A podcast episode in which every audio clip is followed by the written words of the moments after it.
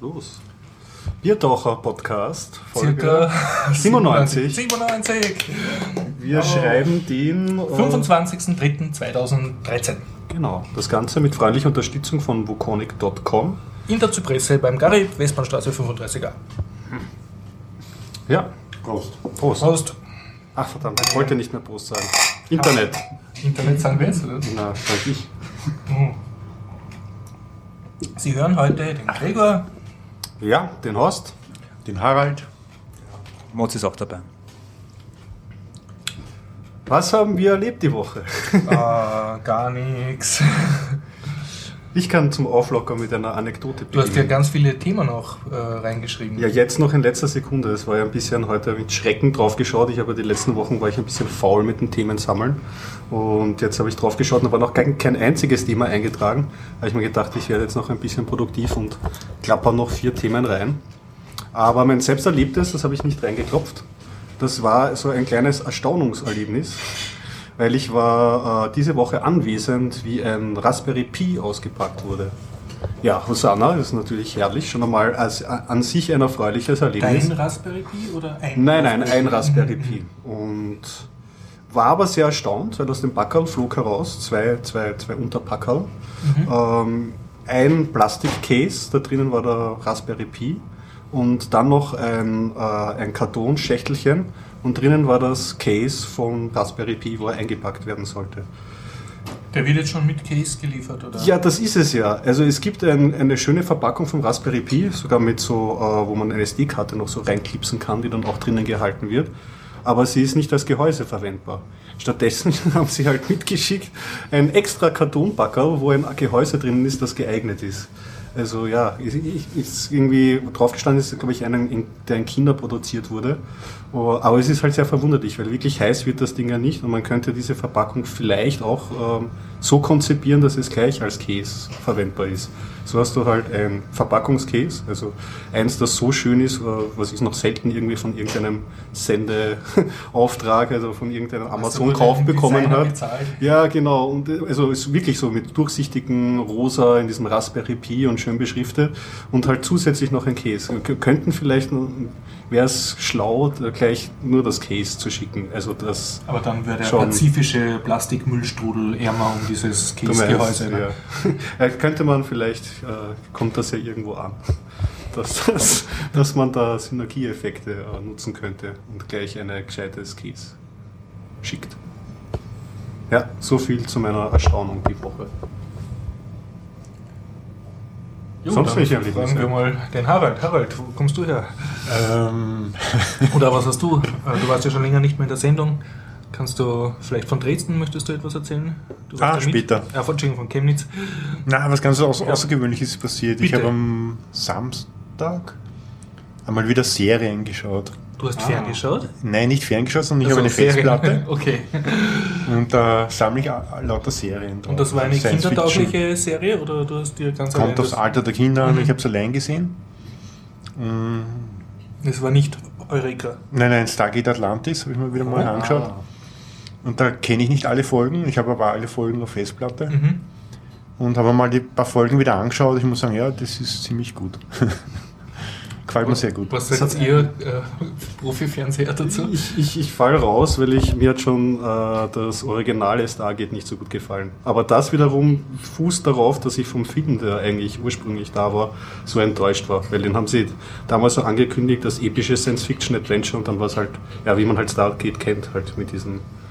Äh, sind doch so ägyptische Typen. Ja, richtig. Okay. Also mit dem Sternentor und Ja, dann ja. so auf so eine ägyptische Gesellschaft werden sie da drauf geworfen und eher so eine actionlastige Und die Handlung. Kinoschauspieler waren auch, glaube ich, nicht die identischen wie bei der Serie. Na, das war damals, ich glaube so, die, äh, der Kurt Russell hat damals Mhm. so eine der Hauptrollen gespielt. Ja, und Stargate Atlantis, sagen wir so, das Stargate spielt ja mit den Goa'uls, die die Sternentore verwenden, aber nicht Erbauer sind der Sternentore und der Technologie, sondern sie nur verwenden. Und Stargate Atlantis führt zu denen, die das erbaut haben, aber nicht mehr leben. Ja? Die sind irgendwie höhere Wesen geworden und aufgestiegen vor 10.000 Jahren und seither gibt es die nicht mehr, mehr. Und die haben dann ein Sternentor gefunden, auch auf der Erde. Und haben dann herausgefunden, dass es durch Aufzeichnungen irgendwo eine Stadt geben muss, nämlich Atlantis. Die ist aber nicht auf der Erde, auch nicht in der Milchstraße, sondern in einer Nebengalaxie. Ist eh nicht weit weg, ja. und da braucht man extra Energie hin und her und her und hin und das hat einen Schlüssel mehr. Auf das ist natürlich draufgekommen, der super Typ vom Stargate Center. Und dann reisen sie halt dorthin in die Stadt Atlantis und dann beginnt halt alles. Mhm. Gibt es Überschneidungen von den Schauspielern her? Ich Nein, glaub, ganz wenige.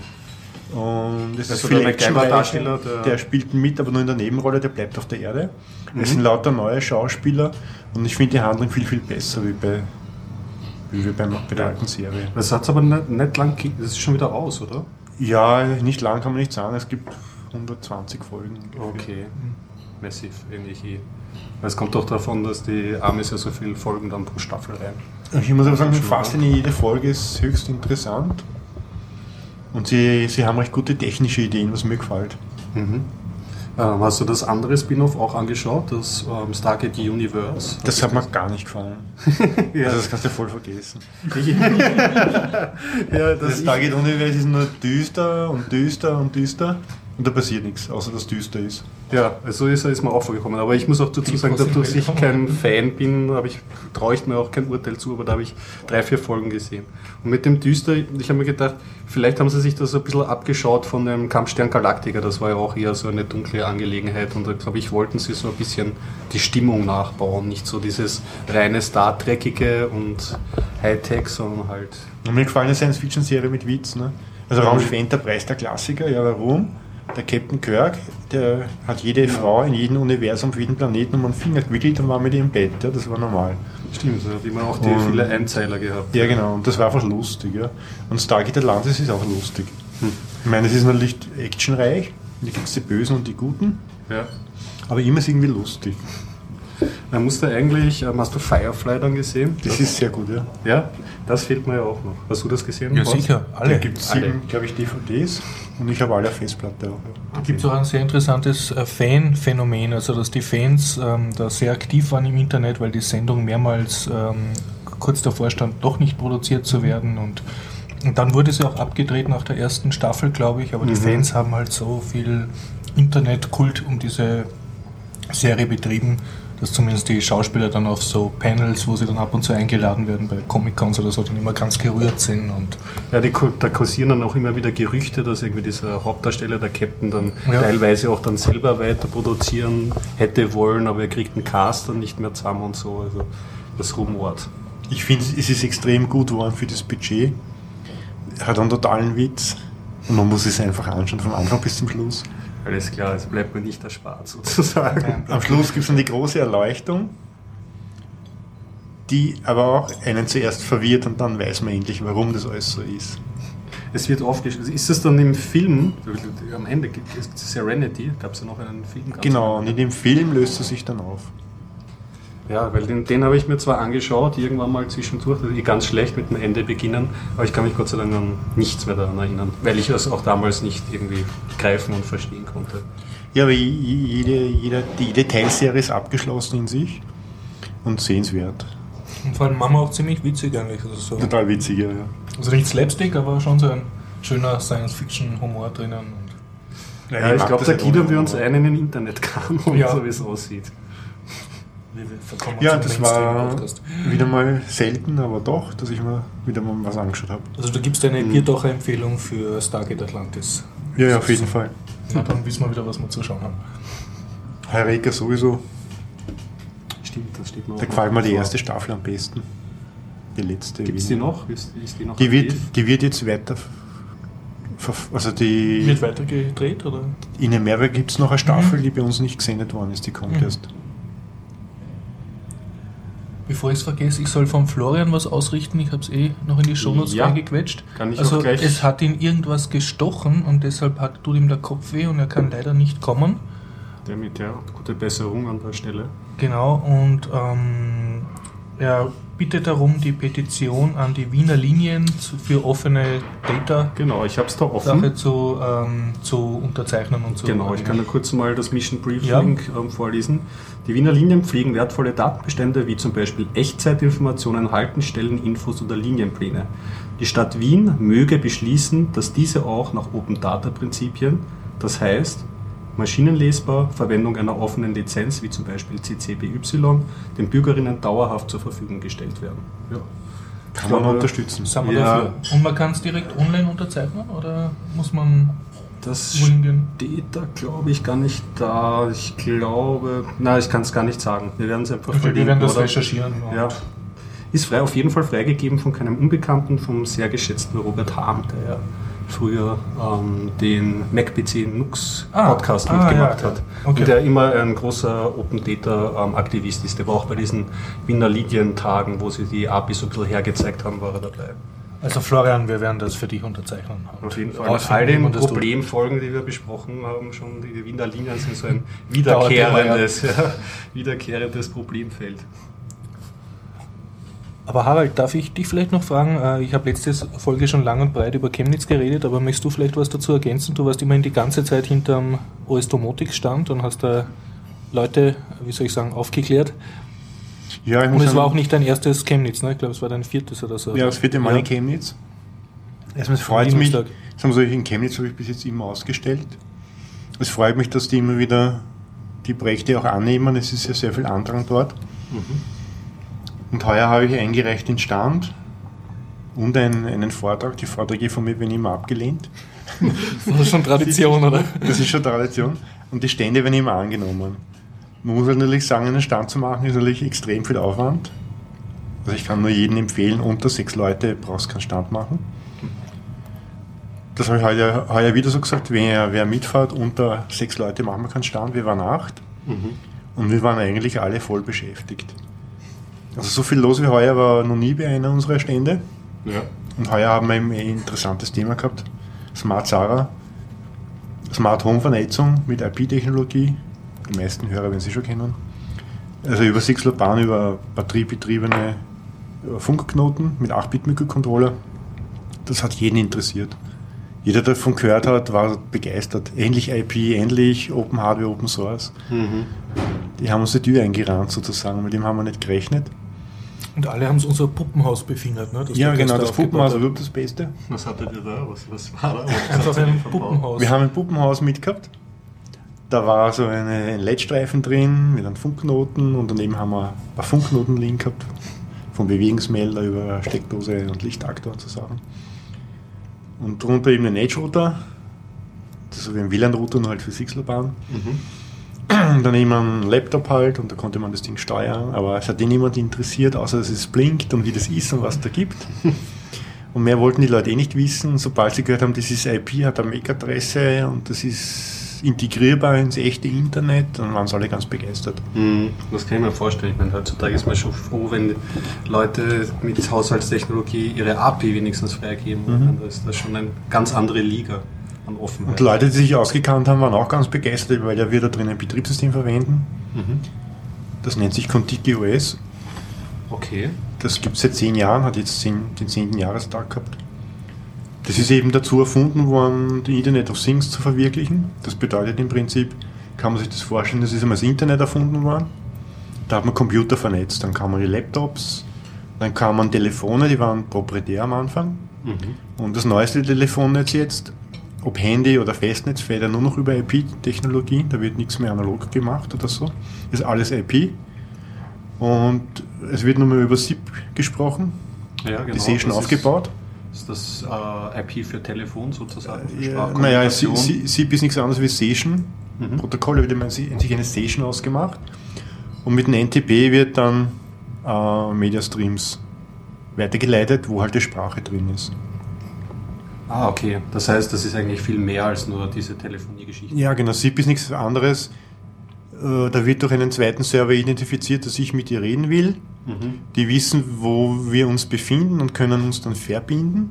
Aber wir zwei machen uns dann einen Sprachkanal aus. Mit einem MTP-Protokoll und brauchen die Server dann immer mehr zum Reden. Okay, das, den Kommunikationskanal wird einfach darüber definiert und was du dann drinnen machst, ist deine Sache. Ja, genau, die Server find, helfen uns äh, gegenseitig zu finden im Internet und dann reden wir gemeinsam. Nur mehr wir zwei. So ist einmal die Grundidee von dem ganzen Telefonieren. Und man muss sich jetzt vorstellen, in Österreich sind ja alle Server schon umgestellt. Das ist alles nur mehr IP. Da Mhm. gibt es zwei Rechenzentren, eins in Wien, eins in Linz. Warum sie so nah zusammen, zusammengebaut haben, weiß man nicht. Es, wurde, es reichert ja ein Rechenzentrum aus, das sind ein paar Rechner, die können ganz Österreich abdecken. Mhm.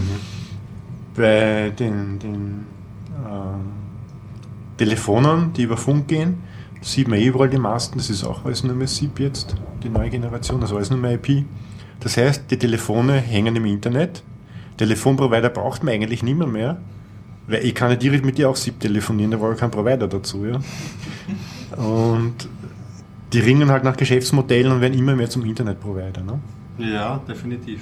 Sie wollten das ja kippen. In der letzten Telefonkonferenz ist es Gott sei Dank schiefgegangen, in der weltweiten. Mhm. Da wollten sie ja ein Marshall bekommen, dass sie wichtiger sind wie die anderen. Das heißt, der freie Datenverkehr wäre dann im Internet unterbunden gewesen und sie hätten Geld dafür verlangen können, extra Kohle. Ist Gott sei Dank schiefgegangen oder gut gegangen für uns. Mhm. Und das hätte natürlich das Internet sehr, sehr, sehr stark blockieren können. Das Und ist ein weiterer Mittelsmann, der sehr, sich sehr hartnäckig hält eigentlich, oder? Weil es ist ja, da ist noch äh, lange kein Licht am Ende des Tunnels. Ja, aber sie fügen sich, sie sehen, dass Geschäftsmodelle sich ändern müssen. Sie verkaufen jetzt Breitbandanschlüsse. Äh, die Telefone können noch telefonieren. Ne? Man hat ein Display drauf, im Prinzip ist ein kleiner PC. Sie bieten jetzt Clouds an und alles Mögliche, die Hersteller. Und es verlagert sich das Geschäft. Ja, es wird trotzdem Schmerzen geben, weil zum Beispiel so Updates aus, ausliefern von Betriebssystemen, wie sei es jetzt iOS oder ähm, Android, das wird teilweise noch ähm, von den Providern selbst zurückgehalten, weil sie sich da eine gewisse Macht nicht aus der Hand nehmen lassen wollen. Und dann gibt es halt noch zum Beispiel Netzneutralität, ist ja auch so ein Thema.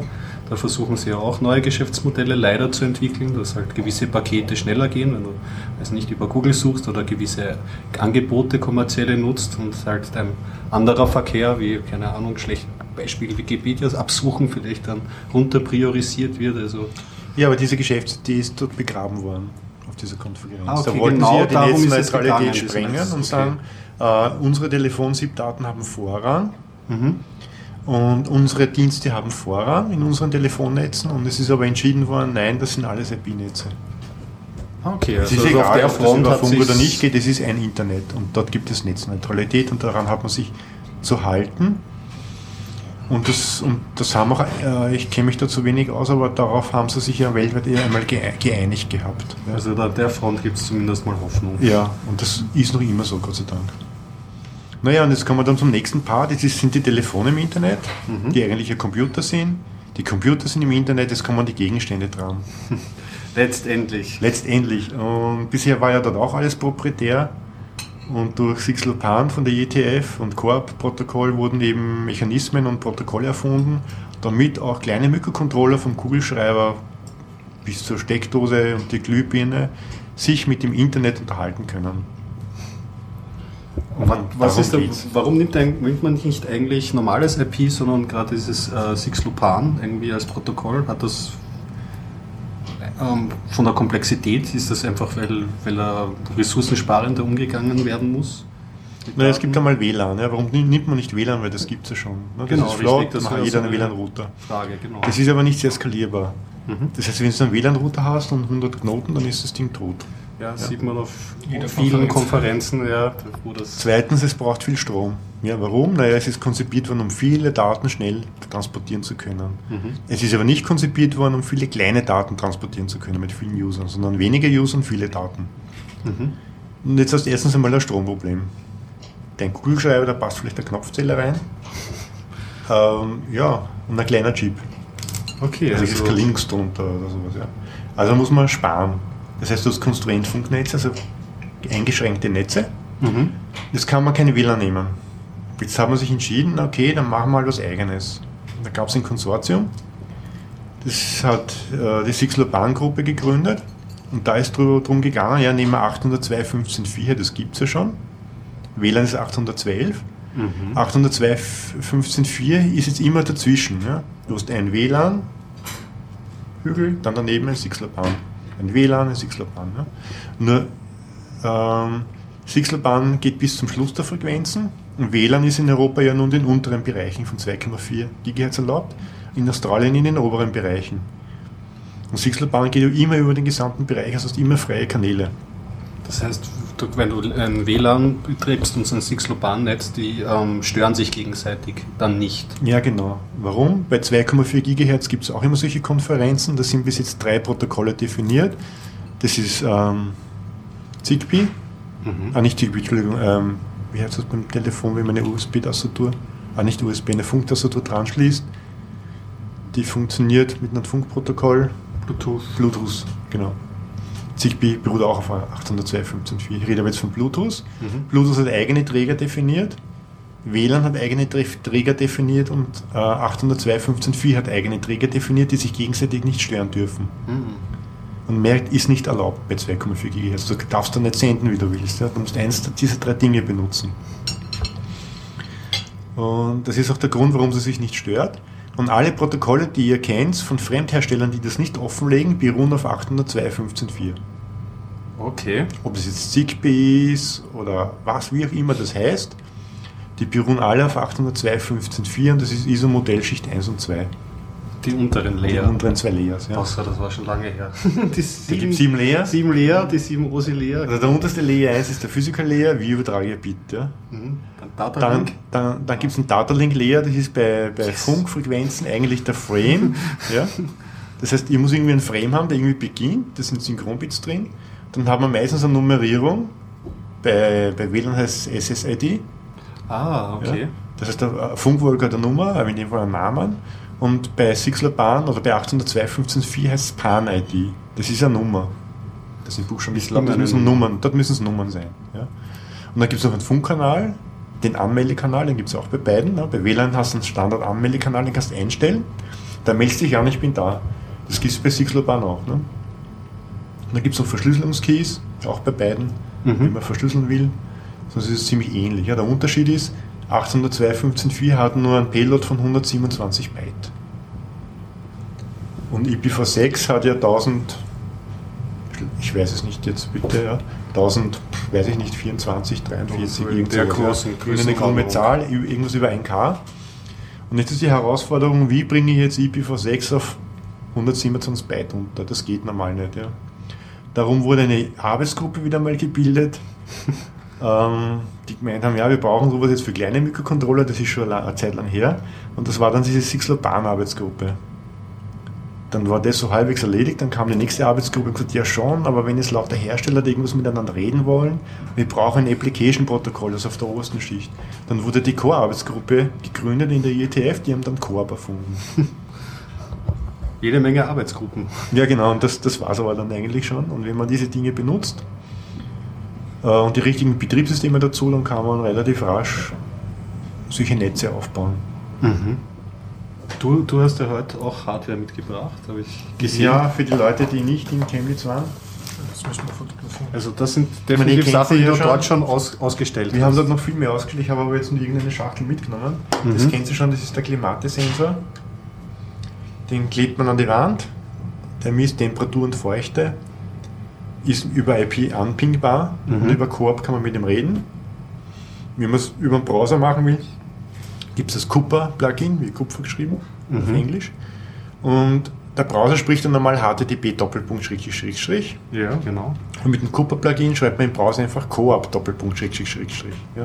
Und mit dem Plugin funktioniert das dann. Und mit dem Plugin kannst du einfach mit dem Sensor reden. Was, was wird mir dann angezeigt? Kriege ich dann. Naja, das zeigt dir da mal nichts an, ja. Und sagt Mhm. aber, plötzlich sagt er da aber einen Eintrag, der heißt, äh, ähm, ähm, ähm, jetzt bin ich zu schnell gewesen. Du kannst jeden Knoten abfragen, was kannst du? Ah, well okay. known core heißt der URI, ja. Das geht also über URIs. Also da gibt es die Befehle als Parameter in der URI an. Ja, und dieses Plugin hat links schon solche Buttons und den Well known core Button gibt schon, weil die Mhm. muss einen Knoten haben, das ist Vorschrift. Da drückst du mal drauf und sagst Get. Ne? Get kennt man vom Surfen her. Wenn es der Webseite anfährst, sagst Get Gib mal was. Index.html. Ne? Das sind diese RESTful Services. Und wenn du sagst get, well non core, sagt, dann sagt er plötzlich der Knoten, was er alles kann und gibt alle Uris retour, die er hat. Ah, schön, das ist, ja. Dann hast du aber noch weitere Einträge, da kannst du hineinschreiben, erstmal Klartext, wie heißt diese Uri im Kurznamen, zum Beispiel bin Temperaturfüller. Und dann gibt es einen zweiten Eintrag, da kannst du reinschreiben, naja, welche Dimensionen ist das? Ne? Kannst du sagen, Grad Celsius. Oder Millivolt oder irgendwas. Ne? Das ist dazu da, dass man jetzt mit einem Knoten reden kann, den man nicht kennt. Dass man den eben maschinenlesbar hat. Mhm. Und wie erwähnt, ist das Core-Protokoll eben ein RESTful-Protokoll. Das kann eben Put, also Get, Put, Post und Delete. Und auch alle, also alle Antwortcodes sind HTTP-mäßig. Das heißt, du kannst damit aber nicht nur einen Sensor betreiben, sondern auch einen Aktor, der jetzt irgendwas regelt oder was zuklappt oder Ja, so. genau. Dann Man poste kann lesen und schreiben. Also, also Post, also Get lese ich was, mit Post schicke ich was, mit Delete lösche was. Man kann Uris anlegen, kannst du dann auch einen Namen vergeben, dann legt eine neue Ure an. Im Prinzip ist es so wie RESTful Services unter HTTP. Mhm. Das ist natürlich praktisch hochstandardisiert. Man weiß genau, wenn man so einen Discovery-Service jetzt schreiben würde, wie man da den Knoten dazu bringt, wie man sie entdeckt. Also muss man sich selber kümmern, aber dass man dem dann auch ausfragen kann, was der eigentlich für Methoden unterstützt. Also wie man sie entdeckt, wir bauen auch eigene Router dazu, Edge-Router, weil es keine, es gibt welche zum Kaufen, aber nur, Wer, wer, wer baut so Edge-Router? Naja, gibt- gibt's wir bauen jetzt? Edge-Router. Okay, perfekt. Also Und wir als OS Domotic. Also OS Domotics bauen Edge-Router, ja. Und da kannst du die Routing-Tabelle abfragen. Das Mhm. beruht ja auf IPv6, also kannst du mal die Neighbors abfragen und dann die, die Routen abfragen. Bei den Neighbors kriegst du halt FE80-Adressen. Das sind die link-lokalen Adressen, die sich alle Devices selber vergeben, auch dein PC, ne, Mhm. wenn IPv6 kann. Und dann gibt es die wirklichen globalen Adressen. Nach dem Präfix, was du eingegeben hast. Das heißt, wenn du zu einem Provider gehst und sagst, ich heiße gerne IPv6, dann gibt er da ein Präfix. Das ist 64-Bit. Und hinten hast du noch 64-Bit frei für deine eigenen Nummern. Das ist meistens die MAC-Adresse. Damit man sich das vorstellen kann, das ist 64-Bit ist mit IPv4 betrachtet das gesamte Internet mal dem gesamten Internet. Ja. So viel bekommt mindestens eine Privatperson von einem Provider. Also das reicht sicher für alle Ja. seine Devices in mehreren Generationen. Also ich kann jeden Mensch auf der Welt einen Sensor aufpicken und renne nicht also aus Adressraum aus. Ja, man könnte auf der Erdoberfläche jeden, jeden Quadratdezimeter eine IP-Adresse geben. Ja. Also das reicht sicher aus. Eine persönliche Also Überwachungsfantasie. Naja, ja, und lange Rede, kurzer Sinn, einfach diese Kombination dieser freien Protokolle äh, finden wir einfach genial. Ja. Mhm. Da kommt ein praktikabler Stack dann raus. Dann sieht man hier das Merkur-Board. Da möchte ich später noch, noch was Oh. dazu sagen. Da ist schon eine Antenne drauf, wenn ich mich nicht verschaue. Ja. Dann haben wir jetzt einen kleinen USB-Stick. Okay. Da kannst du eine Bridge machen ins Netz. Also Bridge heißt nichts anderes. Es integriert sich automatisch zu einem Netzwerk mit einem lokalen Netzwerk. Mhm. Oder wenn es die richtige Software auf deinem PC installierst, kannst du natürlich einen Router draus machen. Mit RADVD oder mit Bird oder ein, ein Routing-Daemon. Dann haben wir eine Steckdose mitgehabt. Da ist auch das Funkmodul drauf mit einem getakteten Netzteil drin. Das sieht man hier am Rand. Ich meine, Die Zuschauer werden es nicht sehen, aber Als die. So. Hat ein 16 Ampere Relais drin, dass man eben ein bisschen was schalten kann und ein Leistungsmesser drin, dass man auch weiß, wie viel Leistung nimmt man gerade. Mhm. Ist wie das Contigo OS so, man kann dann wieder anpingen an die Steckdose, deswegen heißt das Projekt auch Ping the Plug. Kann Leistung messen, ist eben das Betriebssystem drin, das IPv6 redet und Und vor Core. allem, du kannst die Steckdose schalten. Ne? Man kann sie schalten und die Leistung abfragen. Das heißt, du kannst dann in der Clean-Eisenbahn fahren Das hast lassen, du wenn du gar zusammengebaut jetzt. Ja, das haben wir in unter OSD entwickelt zusammen. Und das kann man Also von der Platine weg. Ja, es ist alles äh, verfügbar, man kann es von der Platine wegentwickeln, Mhm. wenn man möchte. Aber wenn man sich genau anschaut, wird es da wieder relativistisch. Wer sich auskennt, da sind 0201er Bauelemente drauf, das ist das, die man nicht mehr so wirklich sieht. Mhm. Das sind so Bauelemente, die im Handy drin sind, einfach aus Platzgründen noch. Dann haben wir noch, wo man es besser sieht, dass man gut herum experimentieren kann, ist dieses Ding. Das ist wieder ein, so ähnlich wie das Merkur-Board. Schön. Was? Ein Bewegungsmelder. Okay.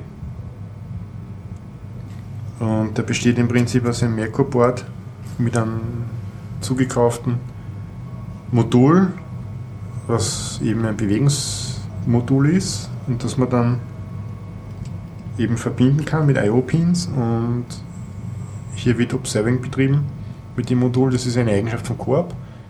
Das bedeutet, man kann sich beim Coop registrieren Mhm. und sagen, wie geht's da? Dann sagst du mir, mir geht's gut, die nächste Stunde lang. Und damit ich dich nicht immer pollen muss, habe ich mich jetzt bei dir registriert.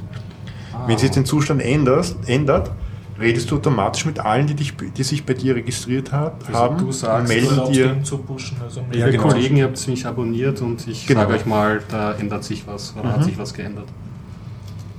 Das kann man mit dem eben machen. Dann haben wir noch eine Messwabe. Das sieht man hier. Wie gesagt, jetzt hört man sie nur. Das schaut eben aus wie eine Bienenwabe Mhm. und hat drei Sensoren drauf. Luftdruck, Temperatur und Feuchte. Okay, also etwas sowas ähnliches wie das hier eigentlich, Ja. oder? Nur das hat noch zusätzlich eine Echtzeituhr um einen großen Speicher mit 32 Megabit, äh, damit man auch Langzeitmessungen machen kann. Mhm, das ist dann für Statistiken wichtig. Ja, für Messnetzwerke. Und rede eben auch IPv6, kann locken, kann man abfragen. Die Logfiles will sich wiederholen. Da hinten ist eine kleine Batterie drin. Und man kann es parametrieren, dass immer online ist oder zwischendurch auch schlafen geht. Dem könnte ich eigentlich auch sagen, du, ich registriere mich und du darfst mich äh, wecken, wenn sozusagen die Temperatur zu sehr steigt. Ja. Oder als Brandmelder, wenn sie über einen gewissen Bereich steigt oder so. Also Temperatursensoren haben wir in jedem Modul drin. Auch in diesem ähm, Merkur-Board ist ein Temperatursensor drin. Mhm. und eine Spannungsüberwachung. Das heißt, man kann einmal prinzipiell mit jedem Knoten die Temperatur und die Spannung messen. Der interne Sensor ist aber nicht sehr genau, da geht plus minus 2 Grad, aber das reicht schon, um Brände oder irgendwas zu detektieren, wie man das möchte. Ja. Ja. Oder man kann in der Steckdose drin messen, ja, wie heiß wird es da drin. Ja. Das kann mehrere Gründe haben, ich ziehe zu viel Strom. Oder da hat es wirklich was. Ja. Mhm. So, was habe ich noch mit? Ja, dann haben wir noch einen selbstgebauten FTDI Was. Serialwandler Mhm. mit, mit Anschluss für einen GTEC-Programmer zusätzlich. Das ist für die Hardcore-Entwickler. Die sagen, ah, wir, haben, wir liefern jedes Modul mit Bootloader aus. Okay. mit einem Arduino Bootloader. Und wenn jemand Echtzeit debuggen möchte, dann braucht man diese GTEC-Schnittstelle und dann kann man kann man Single-Step debuggen, die Module. Dann haben wir hier noch einen zusätzlichen kleinen Stecker, den sieht man dann am Foto. Wir haben auch gewisse Prints, wo nur dieser kleine Stecker oben ist. Aber diese Prints habe ich jetzt gar nicht mit. Ja, die Steckdose hat auch den großen Stecker, wo man einfach den FTD ansteckt und programmieren kann.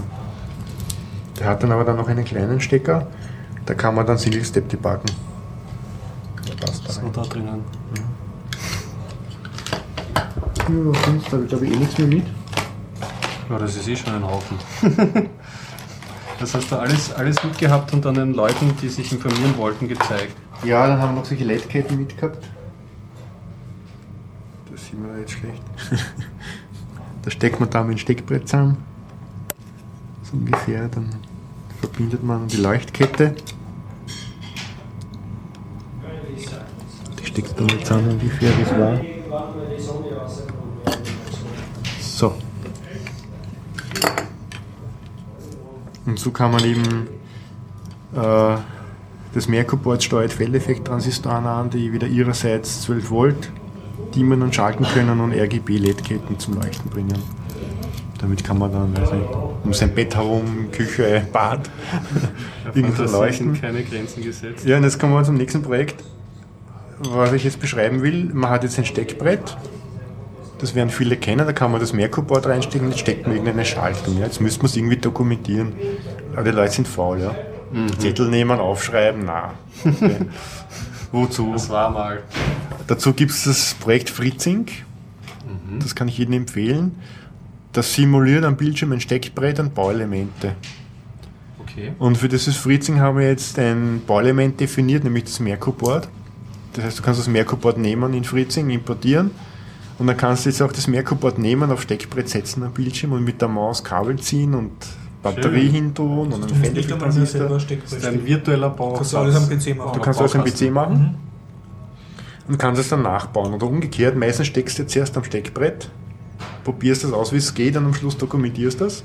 So, Da musst du es aber nicht mehr mit Blatt Papier dokumentieren und abzeichnen und Schaltung zeichnen, sondern baust das virtuell nach. baust das virtuell nach. Dann kommt das Interessante, sagst du im Fritzing, aber mach mal einen Schaltplan, dann hast du einen Schaltplan. Und das Fritzing kann noch was Geniales, er sagt, mach mal einen Print, dann hast du einen Print. Kannst du kurz erklären, was ein Print ist?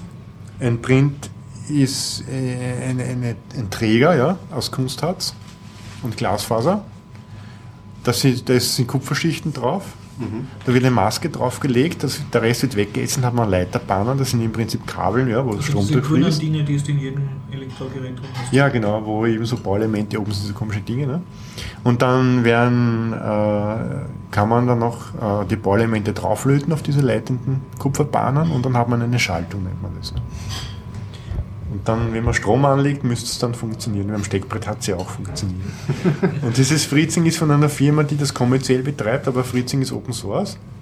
Und wir leben davon, dass du mit dem Steckbrett eine Schaltung entwirfst, dann dokumentierst du es, indem du sagst, mach mal eine Schaltung draus. Und dann kannst du sagen, mach mal einen Print und den kannst du bei dieser Firma gleich bestellen online. Ah, schön. So ein Fotoentwicklungsservice. Ja, und dann wird dir der Print nach Hause geliefert und dann kannst du ihn bestücken. Ich glaube sogar, das weiß ich jetzt nicht genau, ob sie nicht für dich auch bestücken würden. Und aber wenn gehst du also das für alle diejenigen, die zu Hause ätzen wollen. Ja, genau, also Essen ist out, ja. Essen tut kein Mensch mehr. Ja, macht man das nicht mehr. Nein, weil das kostet nichts mehr, die Prints. Ja. Also wir haben in China Produzenten gefunden, die machen, wenn du das Open Hardware magst, machen dir den Print, machen dir den Print um einen Euro. Mindestbestück, also Mindestbestellmenge 10 Stück. Dann kommt der Versand dazu, das heißt mit 11 Euro hast du es in der Hand. 10 Printplatten. Ich meine, da kostet bei uns das Rohmaterial mehr. Ja. Und die geben da wirklich einen besseren Preis, weil du das Open Hardware lizenzierst? Es gibt da verschiedene Geschäftsmodelle. Wenn du sagst Open Hardware, dann kostet es wenig. Wenn du sagst Nein, dann musst du einen, musst du einen, einen Vorkostenbeitrag zahlen. Der liegt zwischen meistens 60 bis 200 Dollar. Okay, Je das nach ist Firma. massiv, ja. Und wenn du sagst Open Hardware, ich meine, die ist meistens eh egal, weil es irgendein Bastelprojekt ist, ja, sollen sie es ruhig haben. Und dann haben sie halt deine Daten auch und dürfen die kommerziell nutzen und von dem leben die dann. Hm. Also von den zugetragenen Ideen auch. Dafür zahlst du aber nur einen Euro. Aber das Coole ist, dadurch, dass Open Hard ist, Hardware ist, bleibt es auch Open Hardware, ne? auch wenn es die kommerziell nutzt. Ja, weil du vergibst ja die Lizenz dazu. Im Gegensatz zu, also wie bei der GPL halt. Genau, richtig. Was offen ist, muss offen bleiben. Bleibt offen, ja. Und die bewerben auch diese einen Chinesen, dass sie offene Hardware bauen. Und das Coole ist, dass man eben dort auch Projekte findet, die dann kaufbar sind, die verschwinden würden, weil derjenige das ja gar nicht vermarkten wollte. Ja. So bleibt das Wissen erhalten. Oder nicht könnte. weil Oder er nicht so könnte, keine Zeit hat, kein Geld hat oder irgendwas. Ja. Oder das Team nicht hat, oder kannst du nicht einfach. Weil man kann schauen, aber es wird meistens nichts als Alleinkämpfer. Ja, ja mehr habe ich eh nicht. Ich meine, das, das haben wir, wir haben noch viel mehr Sachen mitgehabt. Und das hat die Leute einfach begeistert und wir waren eigentlich sehr erstaunt über den. Bist du eigentlich Zuspruch. jemals vom Stand weggekommen auf einen Vortrag oder warst du die ganze Zeit am Messestand? Na, Vortrag ist sie nie ausgegangen, ich war gerade was essen und Mhm. am WC.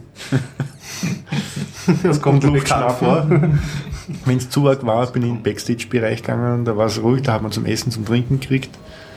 Da konnte man sich erholen und dann ist es wieder weitergegangen. Ne? Ja, und jeder wollte sofort kaufen und mitnehmen. Man darf dort aber nichts verkaufen, wenn man einen Projektstand hat. Okay. Generell gibt's- nicht. Gibt's Es gibt zwei Arten von Stände. Ja. Erstens mal wollen sie nicht, dass man dort was verkauft, weil es soll ja kein Bazar werden. Hm. Sie machen Ausnahmen bei Büchern. Also Computerbücherstände ist gegeben. Muss man dazu sagen, die ist auf jeder, diese Open Source Press hast auf jeder Linux-Messe sind die, das gehört einfach dazu. Ja, ist mir auch aufgefallen, es gibt immer so einen Buchstand. Ja. Und dann gibt es zwei Arten von Stände dort. Wenn du dich als Firma präsentierst, musst du einen Firmenstand nehmen. Mhm. Und wenn du Open Source Projekte präsentierst, dann kriegst du den Stand zur Verfügung gestellt. Ah, Ja. okay. Das heißt, wir waren zwar als OS Domotics dort, als gemeinnütziger Verein, aber wir haben ja das Projekt Smart Zara präsentiert. Ja? Und dadurch war für uns der Stand, äh, also wurde gesponsert. Und äh, ja, da hast du eh schon viel drüber erzählt. Die Qualität dieser Messe ist einfach unübertroffen. Ja? Mhm. Und das Gute ist, Das ist eine Messe von Freaks für Freaks, wobei dort auch viele Firmen sind, die Freaks sind. Ja. Oder die Freaks rekrutieren wollen. Oder die Freaks, das ist eine neue Modeerscheinung, das war früher nicht. Ja. Jetzt trifft man auch schon so Mitläuferfirmen, die ein, die sich die Personen krallen wollen, aber es einfach zu Oder die wenig dann Personen ein gibt. Open Source Projekt haben und der Rest ist nicht Open Source. So. Ja, wobei hat's auch hat es auch gegeben. diesmal gegeben. Da versucht aber eh die, die Die Free Software Foundation dagegen anzukämpfen, weil es diese Unsitte gibt. Man schmückt sich mit frei, ist es aber nicht. Ja. Mhm. Ich habe dort auch mit den Firmen gesprochen, da gab es zum Beispiel einen Stand, der hat mit Open Source geworben. Der macht äh, Linux-Platinen für Linux-Systeme, für Industrierechner und schreibt hin Open Source. Dann habe ich geredet, sag, sag ich, super, ihr macht Open Source, das heißt, eure Prints kann man auch haben und so. Nein, nein, die nicht, die sind proprietär. Ne? Ich sage, ja, wieso denn? Ne? Nein, nein, das Linux drauf ist Open Source. Ja, das ist natürlich. Ich sage, ja, was hat denn das für einen Sinn? Ne?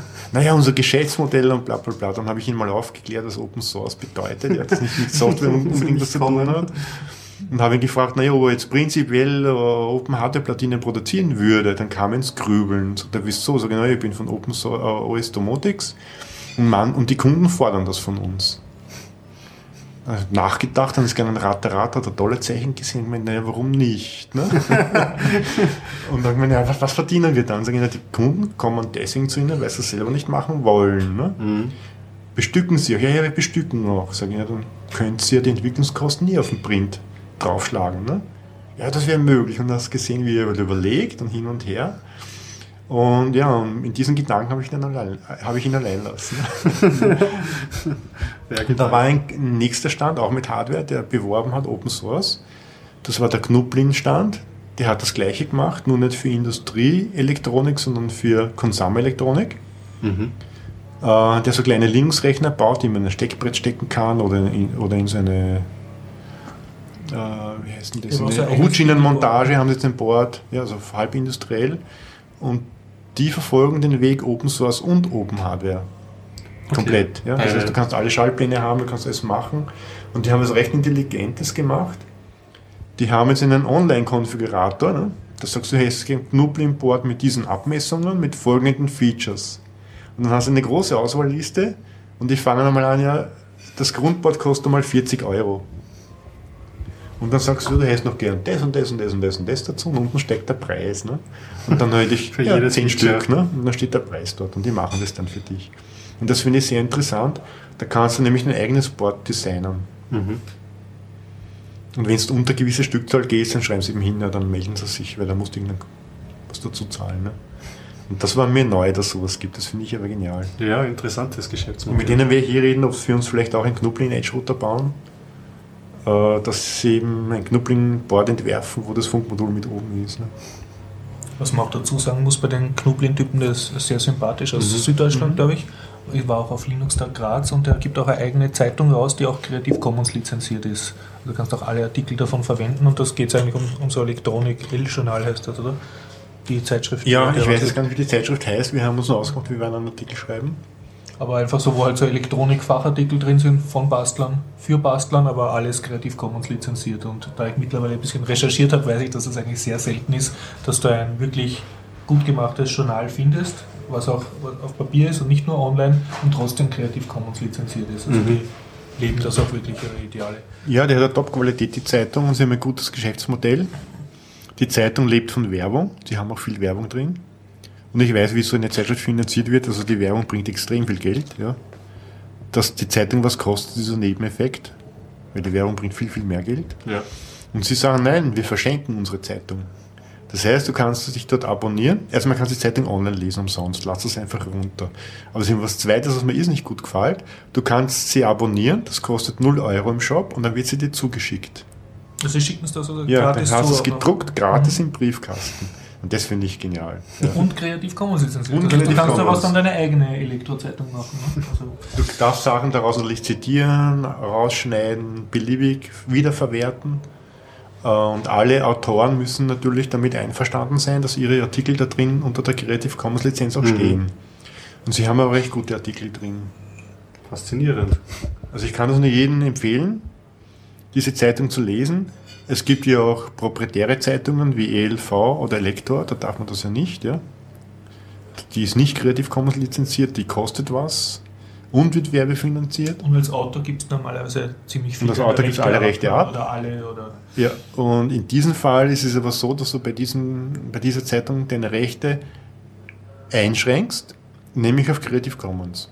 Wobei das eigentlich für mich keine Einschränkung ist, sondern Schutz. ein, ein, ein Schutz, ja, dass, da dass keiner das wieder wegnehmen kann. Ja. Das hat mir jetzt nicht gut gefallen. Ja. Also ich kann empfehlen, Knublin und diese Zeitungen, dann findet man das eh gleich. Ist ein geniales Projekt. Bringen wir es nächstes Mal mit in der. Also ich bringe nächstes Mal auf der Sendung ein Journal mit, das machst du gell?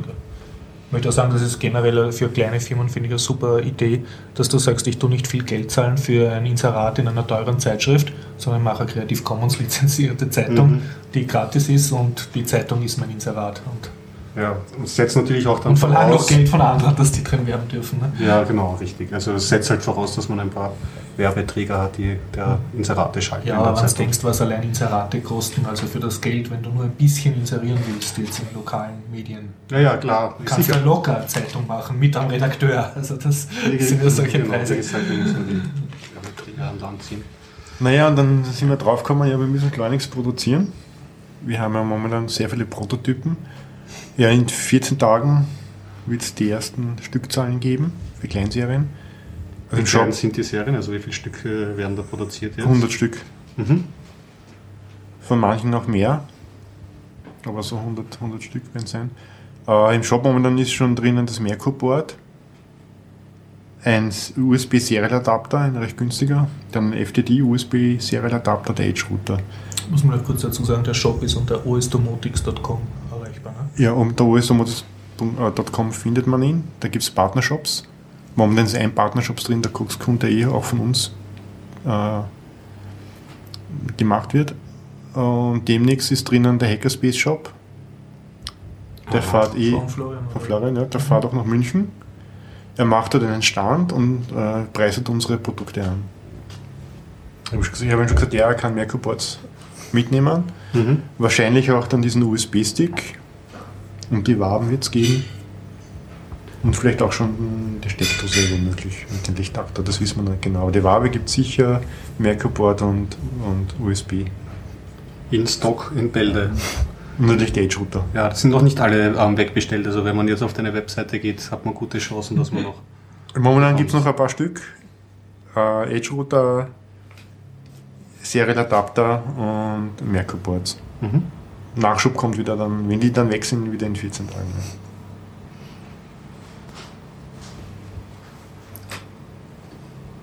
Na dann, danke Harald für diese Ausführungen. Ich glaube, der Mods verfällt ein bisschen. Sollte man vielleicht Ja, fragen, ob er was gespielt hat oder so. Fasziniert vor allem. Die Steckdose hat mich, ich habe mich ja schwer verliebt gerade.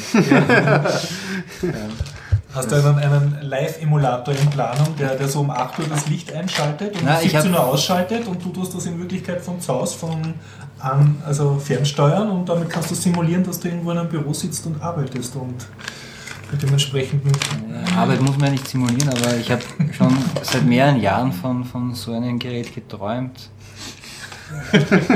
Und, und ich, ich kenne ja den, äh, die, die Preise, was so ein Gerät normalerweise im, am Markt kostet. Also Strom, Steckdosenansteuerung, was vielleicht trivial in erster Hinsicht klingt, aber das über IP zu steuern, Aber hast du schon eine konkrete Idee Hirn, was du sozusagen damit. was man damit machen kann, ein Ja. Gerät ausschalten, ein Gerät einschalten, Temperatur messen, also sind schon nette Anwendungsmöglichkeiten gefallen, also das reicht voll und ganz fürs Erste.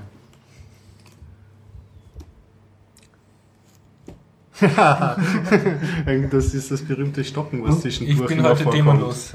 Äh, Ja. aber ich, ich würde. Wollt ihr jetzt gerne über Kroll reden, sonst werfe ich noch ein. Na, du hast ganz viele Themen und vor allem interessiert mich, du hast ja wieder Rollen gespielt, oder?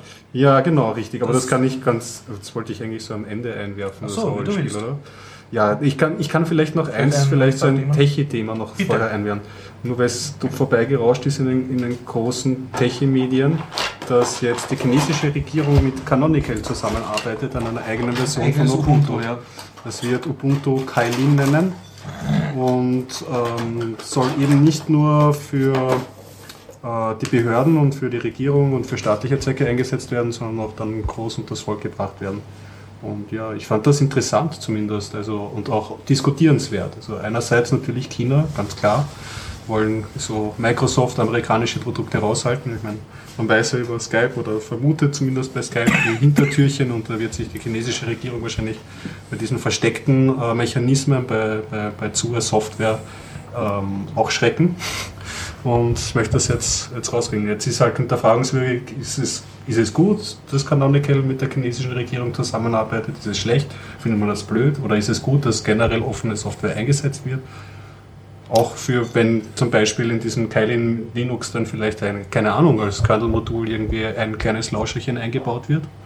Hm. Da es ja freie Software ist, müsste man das Kann ja man das, feststellen. Genau. kann man, ja genau, richtig. Aber ich denke, sieht das einfach Andererseits, ja, auf, auf, du hast das auf, auf theoretischer Weise so recht. Allerdings, vielleicht geben sie ja nur die BNR-Versionen hoch. Viele Leute sind nicht technisch so versiert, dass sie das ausschalten, erkennen, irgendwie können. Also ich würde das jetzt ganz primitiv und, und nicht sehr technisch äh, argumentieren, Mhm. sondern politisch. Also wenn du sagst, okay, äh, Diktaturen sind schlecht und, und äh, proprietäre Software ist auch schlecht, dann musst du denken, ja, was ist jetzt die Alternative dazu, dass äh, Canonical einen Auftrag in China annimmt und dort ein Ubuntu adaptiert. Die Alternative ist, dass eben freie Software sich nicht durchsetzt, nicht mit der Power, die Canonical mit, dank Ubuntu hat. Und dann fährt sozusagen ein schlechtes System, nämlich eine Diktatur, eben mit einem proprietären Windows-System. Meinst, Und, und beglückt damit ihre Untertanen. ist eine noch schlechtere denk, Variante. Das ist schlecht und schlecht. Ne? Und jetzt äh, schlecht und gut ist sozusagen eine kommunistische Diktatur, äh, tut sozusagen ihren Untertanen da äh, Linux-Systeme lizenzieren oder eben sozusagen vorschreiben oder in den Behörden das tun. Und dann kommen die mit freier Software und auch mit den Ideen von freier Software in Kontakt. Das finde ich in keinster Weise schlecht. Ja, also insofern gebe ich dir recht, dass ähm, offenes Betriebssystem mh, gibt zumindest den, den Leuten die Chance, dass sie daran ähm, rumschrauben können.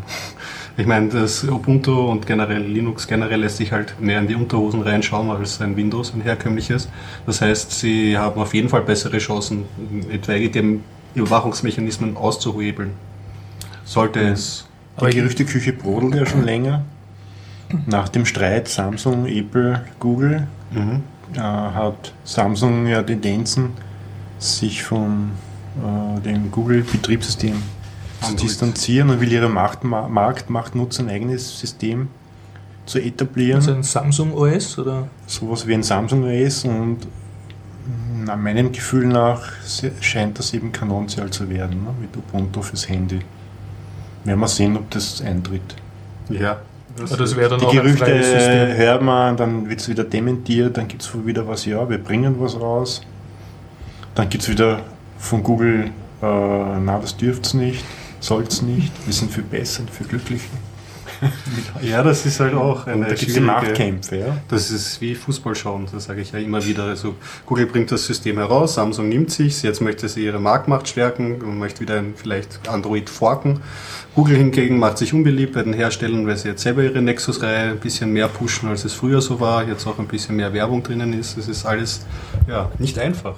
Nur man darf, nicht über, man darf auch nicht vergessen, es ist für eine Firma extrem schwer, wenn man gut in Software ist, heißt nicht, dass man gut in Hardware ist. Und wenn man gut in Hardware ist, heißt noch lange nicht, dass man gut in Software ist. Ja? Ähm, manche Firmen überschätzen sich da und erleiden auch Bruchlandungen. Oder nein, das machen wir schon immer so. Ja? Kennt man ja. Okay, ne? Das ist ja das Problem. Also wenn man jemand sagt, er hat ein Android-Phone, dann muss man erstmal nachfassen, von welchem Hersteller. Und hat er ein eigenes UI drüber, wie es HTC, HTC Sense oder so. Und Oder wenn man die Zeit verschläft, das sieht man jetzt ja auch bei Microsoft, sie können es noch schaffen, aber es wird sehr spannend, ob sie es schaffen, den Sprung. Ne? hm. Ihre Geschäftsmodelle fließen weg, die PC-Verkaufszahlen sinken weiterhin rapide.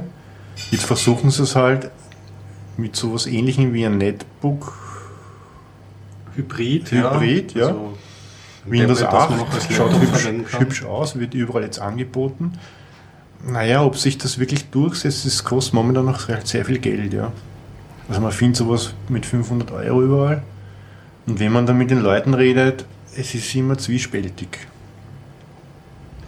Also die Dinger brauchen extrem viel Rechenleistung, verbrauchen extrem viel Speicher. Die Software läuft noch nicht so rund, ja. Und die restlichen Hardware-Hersteller, ich meine, zurzeit gibt es ja nur das Surface-Tablet aktiv am Markt und die restlichen Hardware-Hersteller, das haben sie erst, glaube ich, selbst in Kooperation zumindest dort selber rausgebracht. Ja. Und die restlichen Hardware-Hersteller sind noch, glaube ich, sehr zurückhaltend. Vielleicht Nokia, vielleicht bringt Nokia irgendwas raus oder so. Ich meine, meine, meine persönliche Meinung ist, ich hoffe, sie schaffen es doch irgendwie, ja. Aha. Weil ich bin zwar kein Fan dieser Firma, was ich mir schon herausgehört habe, Mhm. aber ich mag auch keine Monopolstellungen. Ja. Momentan ist der Markt hübsch zerteilt. Ich mag aber nicht, dass nur Google gibt oder nur Windows gibt. Ja. Ja, diese, diese Und nur- Dualität nur ist immer zu gibt. langweilig. Ja. Und da muss ich was tun einfach. Ne. Da drücke ich halt Firefox OS, Sailfish OS und Ja, iOS OS schon eher. ist auch wichtig, dass es weitergibt, ist auch eine Nische. Äh, Windows-Tablets werden wir sehen und Phones, ob es sich das durchsetzt. Man kann darüber denken, oder wie man will, aber ich finde, es muss alles geben. Ja, also es, schadet auf jeden Fall nicht, wenn sich da noch ein bisschen was tut. Aber natürlich, ich mag keine Marktmacht einer Firma. Ja. So gesehen bin ich Und wieder keiner. froh, dass Microsoft jetzt kleiner wird. Das Gefährliche ist, wenn man kleiner wird, da reicht auch wenn man nur um 10% kleiner wird, kann das der Tod sein. Ne? Hm. Weil die Liquidität fehlt. Meine, Microsoft hat es da glaube ich nicht so schlimm, weil ja sie viele sind hochliquide eigentlich. hochliquid sind und das äh, überleben könnten, auch wenn es nicht so gut läuft, weil ja sie sehr viele Patente haben, ja, diese Unart. Gibt es übrigens eine lustige Story zur Liquidität von äh, Microsoft, die eigentlich sehr erhellend ist. Und zwar äh, hat der Bill Gates in einem Interview mal gesagt, ich hoffe, ich finde den Link dazu, da wurde er gefragt, warum Microsoft so viel in der Kasse hat und das nicht irgendwie anleg anlegt oder so. Und er hat gemeint, äh, wie sie noch sehr klein waren, äh, haben sie mal einen Auftrag, der schon abgewickelt war, nicht zahlt kriegt, weil halt der Kunde plötzlich Zahlungsschwierigkeiten gekriegt hat.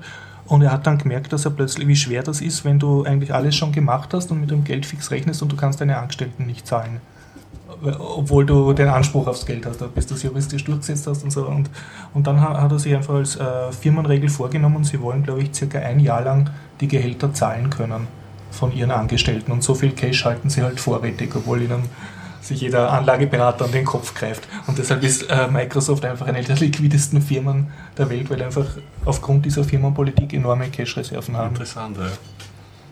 Aber das braucht man auch in der heutigen Zeit. Also man sieht ja, die Zyklen werden immer schneller. Du hast immer weniger Zeit und du kannst dir immer weniger Fehler erlauben. Ja? Und je größer diese Kasse ist, desto mehr Fehler kannst du erlauben und desto eher noch kannst du die Kurve kratzen. Ja?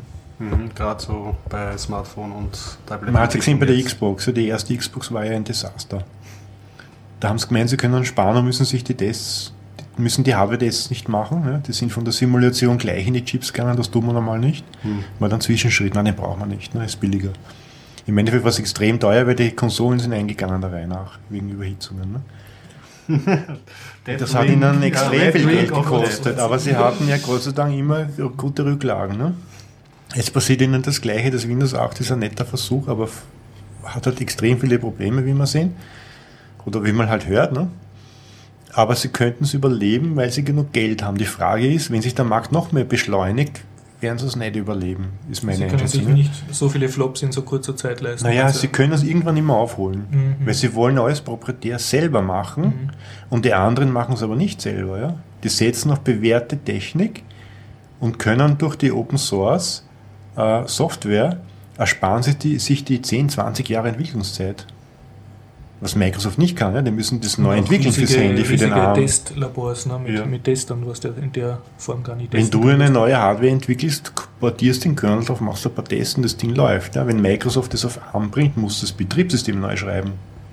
Was sie ja mit Weil dem sie es ja Windows wollen, RT ne? schon gemacht haben. Schon, aber das kostet tausende Leute Ja. ein Jahr lang und dann kann es ein Flop sein, weil es halt noch immer nicht gescheit geht. Ja? Mhm. Also gerade mit der Windows-Schiene müssen sie sich was überlegen, weil es sind halt zwei Kräfte. Da gibt es halt die Firmen, die sind update-faul, von die musst du auch sehr lange noch Legacy-Software unterstützen können. Andererseits musst du jetzt halt dir, die Release-Zyklen werden kürzer, du musst dir irgendeinen graduellen Schritt überlegen. Also das mit diesen großen Schnitten, wie es halt zwischen XP und Vista war und zwischen Vista und Windows 7 und so, das ist auf Dauer halt sehr ungesund. Das Ja, ich bin aber wenn- neugierig, was sie sich da überlegen zu diesem Thema. Ich meine, wenn ich da jetzt philosophisch wäre, die Dinge werden immer komplexer. Ja? Mhm. Und wenn du sagst, du schreibst das proprietär, dann musst du alle Fähigkeiten in diesem Konzern besitzen. Nur diese Fähigkeiten werden immer komplexer. Die Frage ist, wie lange da hebt man sowas noch? als proprietäre Firma, wenn man sagt, nein, wir machen das alles selber und wollen das Know-how bei uns haben, weil wir wollen ja nichts hergeben. Und wir haben eine große Rechtsabteilung. Wir haben eine ganz große Rechtsabteilung. Ja? Das heißt aber, irgendwann einmal wird es aber so komplex, dass du es nicht mehr managen kannst. Ich meine, das ist jetzt philosophisch. Also wäre, ja? Genau, wie, wie könnte es Man sein? sieht ja auch, dass es immer mehr Probleme gibt. Ja, andererseits gibt es so gerade im Apple-Lager halt so ein bisschen gerade noch die, die Insel der Glücklichen. Ja, warum funktioniert das bei Apple? Weil Die sie haben, ein Hardware Zweischichten, haben. naja, die haben ein Zweischichtenmodell beim Betriebssystem. Ja? Der grafische Aufsatz ist proprietär, den daheim es gerade noch. Und alles drunter ist ja, ist ja, ein, ist ja ein Machkernel. Ja? Das würde mich ja interessieren, Ein wie, viel das BSD-Lizenz. noch, wie viel da noch drinnen steckt. Von. Der Machkernel ist immer noch, der Machkernel ist komplett frei. Ja, Aber da haben sie doch schon so Also viel eigentlich kannst du auch sagen, dass jedes ja aber alle, alle Dinge ist im unten. Kernel sind frei. Ja? Nur auf dem Kernel aufwärts, wo es grafisch wird, ist alles proprietär. Wobei nicht alles, ja. Also im, Saf im, wie heißt der Browser? Safari? Safari Mhm. WebKit. Safari verwendet ja WebKit, was wieder Open Source ist. Dann verwenden sie ja das Druckersystem, das CAPS-System, was auch Wirklich? Open Source ist. CAPS, Drinnen das ist das. CAPS-System, ja. Also sehr viele Teilelemente da drin sind dann So wieder Open verflucht in der Source. Dann- Sie versuchen das noch sehr gut zu verstecken und zu kapseln, damit man es nicht merkt. Ja, und wie gesagt, man, man erspart sich einen großen Teil der Komplexität, wenn man seine eigene Hardware-Plattform hat. Und wenn die einen neuen Kernel rausbringen, dann haben wir nicht die rausgebracht, ja, sondern die Community. Nämlich das ist ein Mach-Kernel. Und der wird, das ist der Mach-Kernel, ist, ist das der Kernel, den auch die BSD-Betriebssysteme Es gibt drei große Kernels, die frei sind. Das sind die Mach-Kernels, Mhm. die BSD-Kernels und die Linux-Kernels. Ja. Okay. Wobei Mach-Kernel ist, glaube ich, Woher kommt der Mach-Kernel? ein spezieller BSD-Kernel. Okay. Es gibt ja FreeBSD, OpenBSD. Ja, ich muss jetzt sagen, so wie du immer zu pflegen sagst, sehr dünnes Eis. Ich glaube, dass sich das früher auf gewisse Hardware bezogen hat. Mhm. Ja. Aber nicht erschlagen, wenn es nicht so ist. Ja. Aber das ist so, ich habe das dunkel in Erinnerung, die Machkern, das gibt es ja schon extrem lange. Das hat irgendwas mit Steve Jobs zu tun, mit seinen Cubes noch damals. Ja, wir fördern ja das kritische Denken selber nach. Die hatte ich selber noch gesehen auf den Messen. Ja. Ähm, aber da bin ich jetzt überrascht. Ich weiß jetzt nicht leider genau, wo der Marktkernel herrscht. Man kann es aber im Internet nachlesen, Wikipedia. Und da sieht man eben, dass das Apple-Betriebssystem immer zweigeteilt ist. Und deswegen daheim es auch. Ne? Tja, über den einen Aspekt haben wir jetzt nur kurz angerissen, aber weil wir über Patente gesprochen haben, können wir vielleicht, wollte ich noch kurz als Neuigkeit bringen.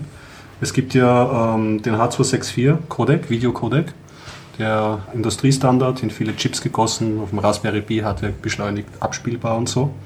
Äh, allerdings hat er den Nachteil, dass die ähm, MPGLE, so ein großer Patentrollpool, ähm, seine, seine Rechte darauf hat. Das sind, glaube ich, ein Verein von, glaube ich, 11 oder 14 Unternehmen. Und die schauen darauf, erstens, dass die Rechte von H264 halt ähm, gewahrt bleiben, beziehungsweise, wenn andere Codecs entwickelt werden, ähm, schauen sie stark darauf, dass halt nicht ihre Patente verletzt werden. Und da ist Google ja aufgetreten vor ein paar Jahren mit ihrem VP8-Codec in einem eigenen Containerformat, das WebM. Das ist ein auf Matroska aufbauendes Containerformat. Und da gab es jetzt eben die Neuigkeit, ähm, erst einmal, wenn man so fußballtechnisch reden möchte, 0 zu 0 gegen die MPGLE. Die haben sich irgendwie außergerichtlich geeinigt und die MPGLE hat mal zugegeben, da werden keine Patente verletzt, vorerst. Irgendwie hat es da so eine Art Waffenstillstand gegeben. Äh, leider 14 Tage später oder so, also in dem Zeitraum, hat sich dann Nokia zur, ähm, zu Wort gemeldet und hat gemeint, äh, 82 Patente werden verletzt von ihnen. Also ich weiß nicht. Das, Warum wohl Nokia? das ist, könnte man natürlich wieder, Steckt da die Firma eben dahinter? Ne? könnte wieder Microsoft, könnte man mutmaßen, aber ja, wie Naja, gesagt. die haben ja ein Patent, Patentabkommen, ne? Nokia, Microsoft. ja, ja, generell. Microsoft ja, will nicht so böse sein und Betriebssystem sagen, auch wir verwenden, waren's. Ne? Das, man könnte in diese Richtung denken. Ist eine reine Spekulation von mir natürlich. Ja, es schaut auf jeden Fall traurig aus. Irgendwie, äh, ich habe den Verdacht, also ohne dass ich mich äh, jetzt so reine Laienannahme, dass es schon überhaupt keinen Spaß mehr machen kann, einen Codec zu entwickeln, weil es oft so halt kleine Verbesserungen wahrscheinlich vom Grundkonzept von H264 ist. Und damit äh, stirbt es aber schon irgendwie im Ansatz Innovation weg am Codec-Markt, weil irgendein Patent verletzt man immer. Das ist irgendwie so den generellen Vorwurf, den man ja auch Softwarepatenten. Ja. Ja, meiner Meinung nach können Patente verboten. Sie stoppen die Innovation, erfüllen eigentlich nicht den Zweck, für die sie gedacht waren. Und warum wurden Patente eigentlich einmal erdacht? Ja? Um eine Investitionssicherheit zu haben. Die ist heute nicht mehr gegeben. Die Erfindungshöhen werden meistens gar nicht mehr kontrolliert. Und man kann eigentlich jetzt alles patentieren, ja? Wenn man es gut formuliert. Da muss ich da kurz widersprechen. Es haben Patente schon einen Sinn gehabt und zwar gibt es ja eine Laufzeit von einem Patent. Und beim amerikanischen System war es zum Beispiel so, du kannst ja etwas ewig geheim halten, wie zum Beispiel die geheime Formel, wie Coca-Cola gemacht wird. Und die ist nicht patentiert, die ist einfach nur geheim. Coca-Cola sagt es da nicht. Ja? Und bei Patenten war der Sinn, dass du zwar während der Patentlaufzeit dem Erfinder die Lizenzen gewährst, aber dass es nachher, also dass es eigentlich veröffentlicht sein muss und wenn es dann abläuft, gehört es allen. Und das, der Sinn dahinter war eben, um die Erfindungen, äh, wie soll ich sagen, weiterzubringen, indem dann, wenn das einmal abgelaufen ist, es der Allgemeinheit gehört. Ja, das Märchen höre ich immer wieder, ja. Und wenn man dann recherchiert, wurde es eigentlich dazu erfunden, man möchte, man hat eine Idee, ja. Man steckt Geld hinein und dann kommt die Konkurrenz, schaut nach und baut schneller nach, ja. Dann hast du dein Geld umsonst ausgegeben, wenn die früher am Markt sind.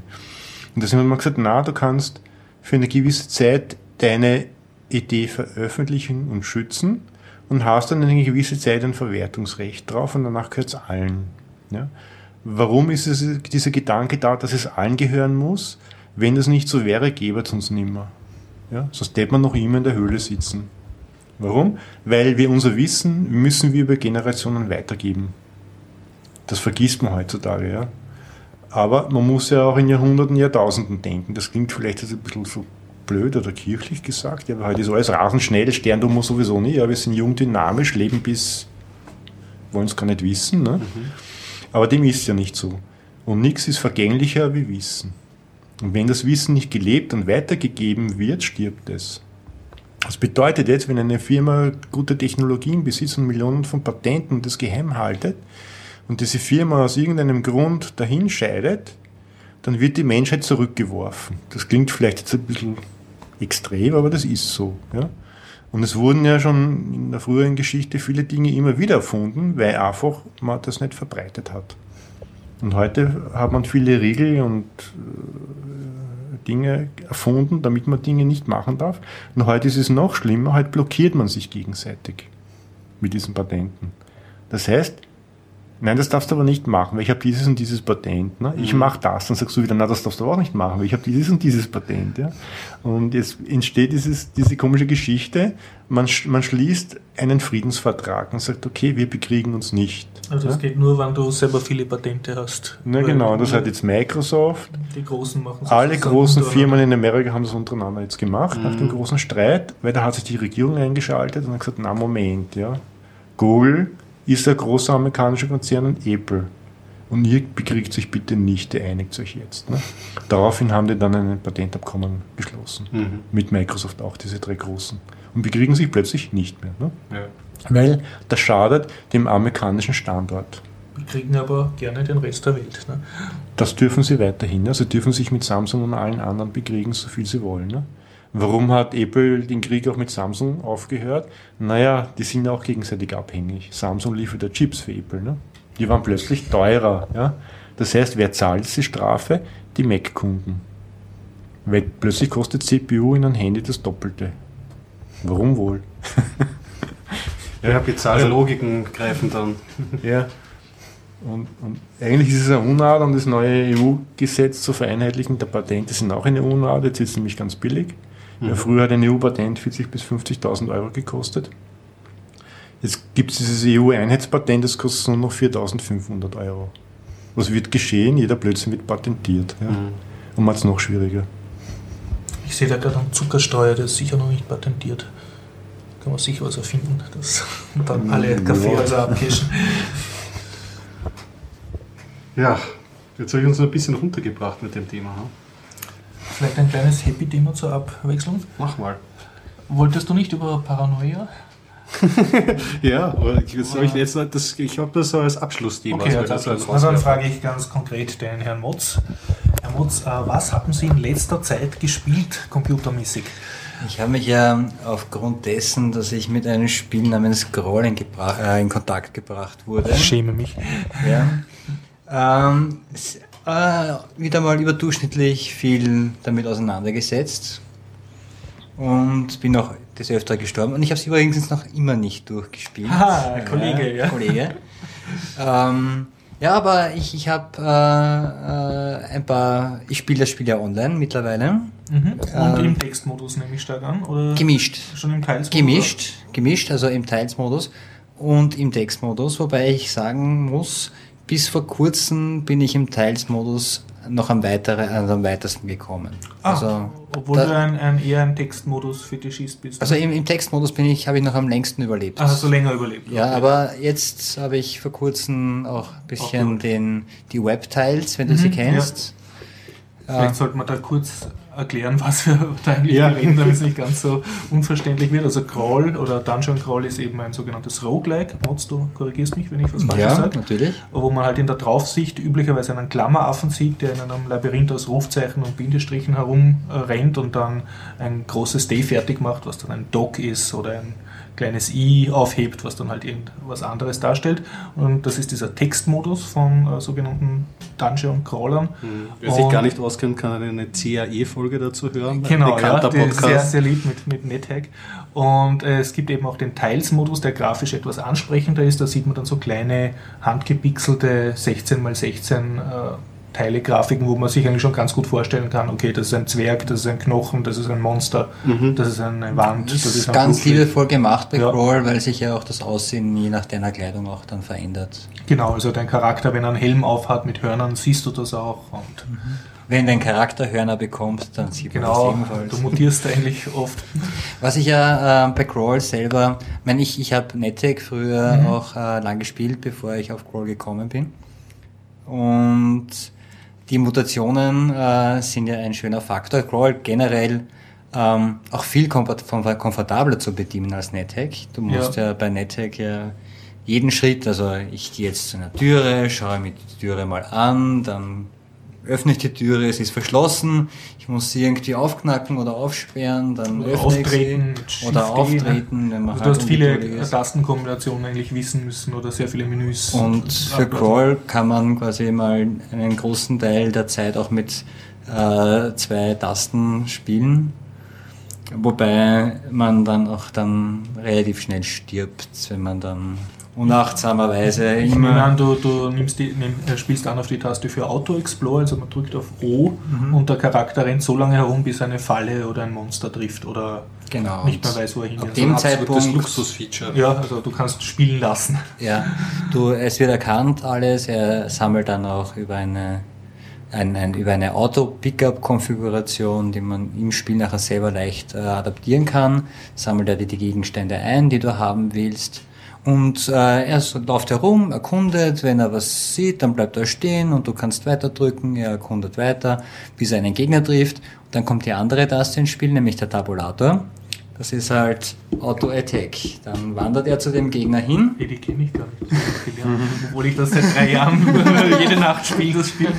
Dann geht er zu den, Aha, zum und Gegner attackiert hin ihn. Mhm. und attackiert ihn. Den nächsten, nächstbesten Gegner, den er sieht. Ähm, bis ein kritischer Gesundheitsgrad erreicht wird. Siehst, ich Depp attackiere nämlich immer ohne zu schauen und sterbe schon beim Attackieren. Ähm, darauf komme ich Ja. noch.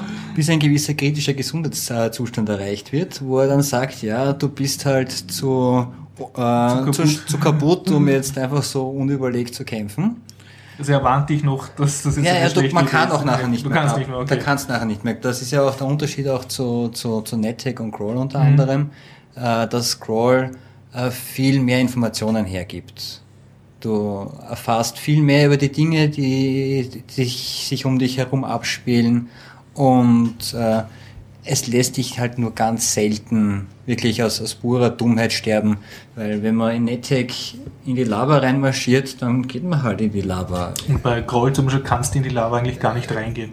Er fragt dich halt zumindest Ja. dreimal und du musst auch wirklich, glaube ich, Ja ausschreiben Mhm. oder sowas in der Richtung, dass äh, quasi die Absicht. Oder wenn du in eine Falle hineinsteigen willst, die du Genau. schon entdeckt hast, musst du auch wirklich äh, ja, das zumindest dezidiert sagen. bei den ganz bei den ganz schlimmen Fallen, die es ja dann in weiterer Folge im Spiel auch gibt, musst du auch ja, also auf Englisch ausschreiben. Yes. Glaube ich auch case-sensitiv, ne? damit, das, damit du auch wirklich in diese Falle reingehst. Ne? Und Aber- vielleicht sollte man dazu sagen, man kann halt äh, Groll oder spieltypisch, man kann halt entweder so einen Nahkämpfer spielen, der alle haut, oder einen Fernkämpfer oder Zauberer oder halt eine Mischung aus allen. Und Aber nicht ablenken, weil zu, wir sind noch bei diesen zwei Tasten. okay. dass, wenn du nämlich diese Tabulator-Taste drückst, Mhm. ich habe es probiert, mit dieser, auf diese Art und Weise zu spielen, du stirbst öfter dadurch. Das Also ist- trotzdem dann. Nein, nein, auch öfter, weil du dann Aha. wirklich auch teilweise unüberlegter agierst. Also du meinst, du, du tust dich selber das Denken abgewöhnen ja, du wirst ein Spielen. bisschen Schlampig. schlampiger. Du tust dabei fernschauen oder Und ab wegträumen. dem Zeitpunkt, wo er schreit, du hast jetzt nur mehr wenig Mhm. Energie, bist du teilweise schon in einer ziemlich ausweglosen Also Situation. du hättest erst gar nicht so viel Auto andecken Mhm. sollen. auch gar nicht in diese Richtung gehen, in die er Okay, gegangen ja, ja. wäre und so weiter.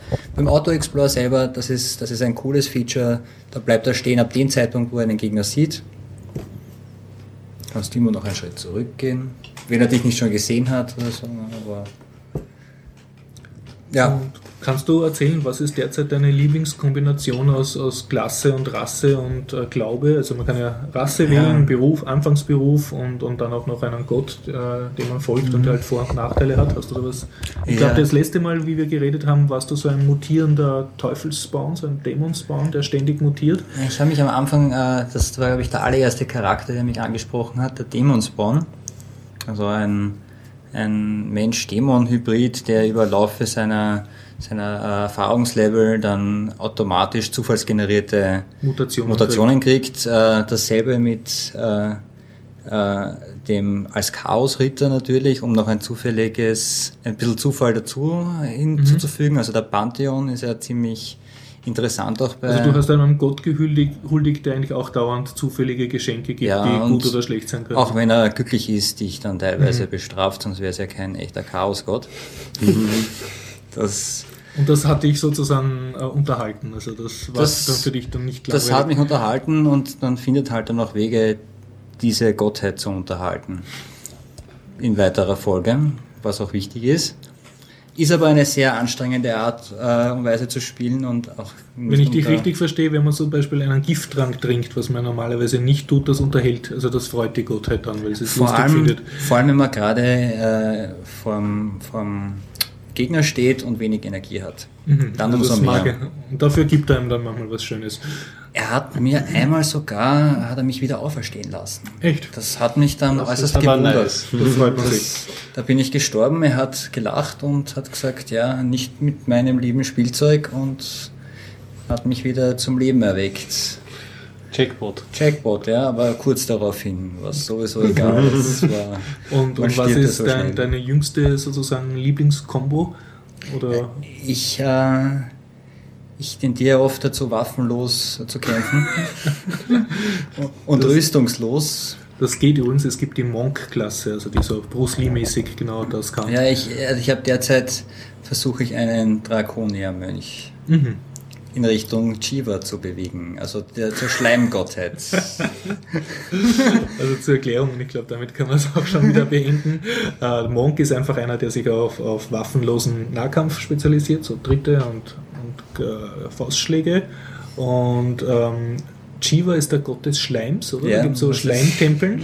Und was hat der für Fähigkeit? Ich glaube, man kann dann, wenn man gehaut wird, äh, äh, spawnt man so Schleimpatzeln, die dann für einen kämpfen. Ähm, ja, das ist jetzt nicht, äh, das ist nur eine der, der Mutationen, Ja. die er dir geben kann. Also er ist halt einer, der dich äh, adaptiert und äh, dich, du hast die Möglichkeit, schlechte Mutationen zu entfernen, was Mhm. eine sehr gute ist.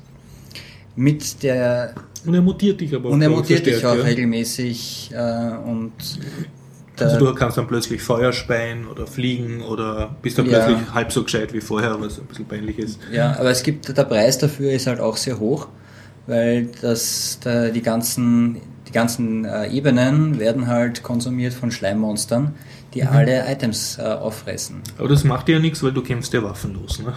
Das ist deswegen, Mhm. werde ich einmal so eine Art. Ich habe es einmal geschafft, mich jetzt mal mit, mit der Chiva anzufreunden. Mhm. des Öfteren den Tempel schon angetroffen, aber da war es mir zu riskant, meine damalige Gottheit noch zu wechseln. Mhm. Was ich, äh, wo ich relativ weit gekommen bin, waren auch die, äh, habe ich Assassinen gespielt im, mit der mit der Aschensen, wer ist jetzt die Aschen? Der Gott des Fluches, da wo du verfluchte Genau, ja, das habe, den habe ich sehr gern gehabt. Mhm. Der, war, der hat mich ziemlich weit gebracht. Da habe ich auch zum ersten Mal die, die Oberlevel-Grenze eines Charakters erreicht. Echt, warst du so gut? 27 bin Mhm. ich drauf gekommen. Level hat der Charakter. Ja, nicht schlecht. Das steht mir noch bevor. Und war auch schon ganz unten, habe äh, so ziemlich viel schon geklärt Mhm. Und bin wie immer dumm gestorben, ne? wie es so üblich ist bei solchen Spielen. Das ne? dürfte aber, das haben Sie beim CAI nämlich auch erwähnt, dass man immer an der eigenen, also dass man oft daran äh, äh, an sich selber zweifelt, wenn man aus eigener Dummheit stirbt. Also insofern, dass man immer überlegt, ach, und hätte ich diesen Trank und diese Kombination und das genommen, Man kommt auf Möglichkeiten auf jeden Fall drauf, äh, die einen dann äh, das quasi Leben gerettet hätte. Äh, bei mir persönlich ist es oft die eigene Gier, die mich umbringt. Ja, die Sachen zu sparen, die jetzt, wo man jetzt nicht sparen sollte. Also diesen Heiltrank für später aufheben. Den Heiltrank für später und das riskiere ich jetzt noch, diesen einen Schlag und das wird sich eh ausgehen, bis jetzt hat er mir eh nicht so weh dann und zack, boom, bist du tot. Oder da kommt irgendwo noch was anderes Ungünstiges, ein, irgendein ein Gegner, den man übersehen hat. Es ist jetzt zwar alles äh, nur rundenbasierend und, und keine Echtzeit, was ich persönlich sehr angenehm finde, weil man kann aufstehen einfach und gehen oder Wobei ich finde, ganz konkret, man kann eigentlich nicht aufstehen und gehen. Weil ich merke das bei mir selber, wenn ich Call die- spiele, dann ist immer schnell 2 Uhr nachts und oh, ich wollte nur 5 Minuten spielen. Und ja, das, ich habe ein ähnliches Gefühl, aber ich, ich gebe jetzt meine, meine Spielzeiten nicht preis. okay, okay. Also behaupten wir, du schläfst noch regelmäßig. Ja, Na gut, danke Mods für diese hellen Einblicke. Jetzt Paranoia, aber, Paranoia, Paranoia. dann erzähle ich was. Ich muss, ja- ich muss ja wirklich aufpassen, was ich erzähle, ja, weil es, es können ja, es könnten ja Mitspieler Ach auf so, dass du dann Sendung nicht haben. Ich weiß ja schon ganz sicher, dass der Spielleiter schon die Folgen, wo er ein Inhaltsverzeichnis liest, es kommt Paranoia vor, Mhm. die hört er sich an. Deswegen, Verwirrungsstark. ja genau, so. Paranoia in der Paranoia. und Ah, ja. Ich streue, ich streue falsche gezielt Informationen? Falschinformationen. Die aber auch richtig sein könnte, man weiß ja nicht. Ne? Ja, Also, vielleicht. vielleicht. Ja, wir haben uns jetzt zum, äh, ich weiß es nicht, vierten Mal, glaube Mhm. ich, getroffen. Was, zum vierten Mal oder zum dritten Mal? Bin, vierten oder vierten.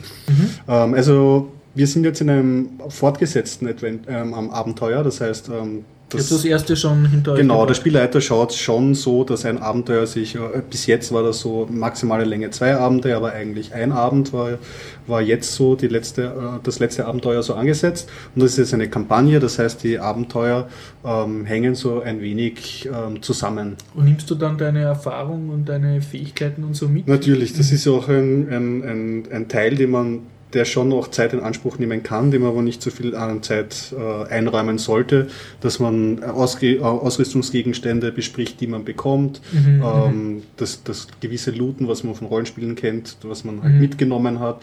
Und ähm, es gibt natürlich nach jedem Auftrag, den man erledigt, äh, vielleicht noch kurz für die Hörer, die das vielleicht zum ersten Mal mitkommen, Paranoia ist ein Pen-and-Paper-Rollenspiel in einer futuristisch-dystopischen Zukunft und ähm, die Mitspieler sind äh, ähm, äh, Troubleshooter für den Hauptdiktator, der ein Computer ist. Genau, richtig. Und das Spiel baut darauf auf, man hat sechs Klone, man stirbt leicht und jeder spielt eigentlich auch ein bisschen gegen jeden, weil äh, ja, man gehört einer Geheimorganisation an und die Ziele widersprechen sich. So. Und hast du gesagt, der, äh, der Spielleiter gibt dir Ziele, die deine Mitspieler nicht wissen. Also du hast eigentlich nie richtig den Durchblick, was deine Mitspieler im Schilde führen und wie du sie sabotieren Genau, der. Spielleiter Also, hat die perverse Doppelrolle. Er ist einerseits der Computer, das heißt Mhm. also eine Ingame-Rolle, und andererseits eben der Spielleiter. Und ähm, es gibt ja verschiedene Verbrechen in dieser, in dieser Ding. Also man darf kein Mutant sein, man darf keiner Geheimorganisation angehören, man darf nicht unglücklich sein.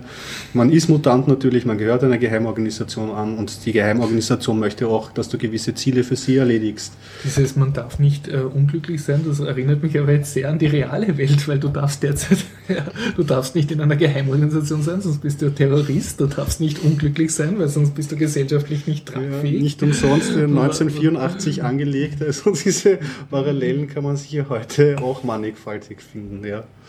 Ich glaube, du musst alles rausschneiden aus dem heutigen Podcast. Das könnte gefährlich werden. das ist gefährliche, gefährliches Pflaster. Und ja, das jetzige Abenteuer kann ich ja kurz beschreiben. Ähm, der Auftrag war, eine alte verlassene Raketenstation ähm, zu besuchen und schauen, ähm, ob die fit ist, um halt in einem ähm, in einem Notfall zu funktionieren und nukleare Sprengköpfe dann auch wirklich abzuschießen. Wir kommen dorthin und so beschriebenerweise ist es halt die totale Bruchbude. Gleich einmal in radioaktivem Wasser steht man halt dorthin. Am, am, am Hinweg äh, äh, sind wir geflogen, schon mit einer kompletten äh, äh kaputten Flug, Flugmaschine.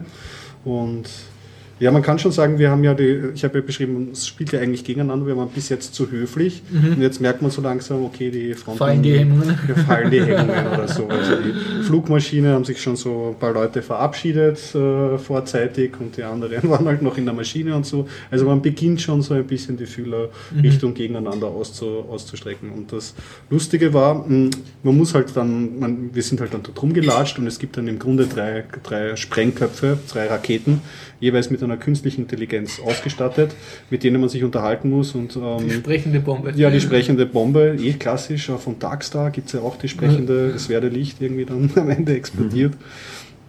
Mhm. Und äh, wir müssen halt durch Gespräche herausfinden. Ein kleines. Man muss, man muss durch Gespräche herausfinden ähm, ob diese Rakete eigentlich, äh, ob diese Raketen noch ähm, sauber im Oberstübchen sind. ob es intelligent ist. Ja, ja, intellig ja intelligent ja, aber wir wissen es ja so, Smart Bomb, die, so, seit Hale und so, diese künstlichen Intelligenzen ja. haben die, äh, die, Eigenschaft, oft sich in logische Fehlschlüsse zu, zu verrennen. Und da ist uns äh, der, der das, äh, das Schicksal des also der, der, das Gefüge des Abends zugute gekommen, weil dann hatten wir noch überraschend einen Besuch in unserer Gruppe, mhm. der später dazugestoßen ist. Und den haben wir dann gebeten, die Rollen dieser drei ähm, künstlichen Intelligenzen zu übernehmen. Was sehr spannend war, weil er kannte Paranoia und dieses Pen and Paper System gar nicht mhm. und hat, glaube ich, auch solche Spiele noch nicht gespielt. Und er hat halt vom Spielleiter kurz mal die Rollenbeschreibungen mhm. bekommen, wie die halt so ungefähr funktionieren, diese AIs. Und, ähm, und das hat, hat dann, dann funktioniert? Der umgesetzt. Hat, können, hat, hat dann umgesetzt. Mhm. Hat dann umgesetzt. Zuerst hat er gemeint, ist er sich ein bisschen affig vorgekommen, irgendwie mhm. so zu Schauspielen. Aber am Ende hat das alle dann nochmal motiviert, weil er hat das wirklich exzellent gespielt.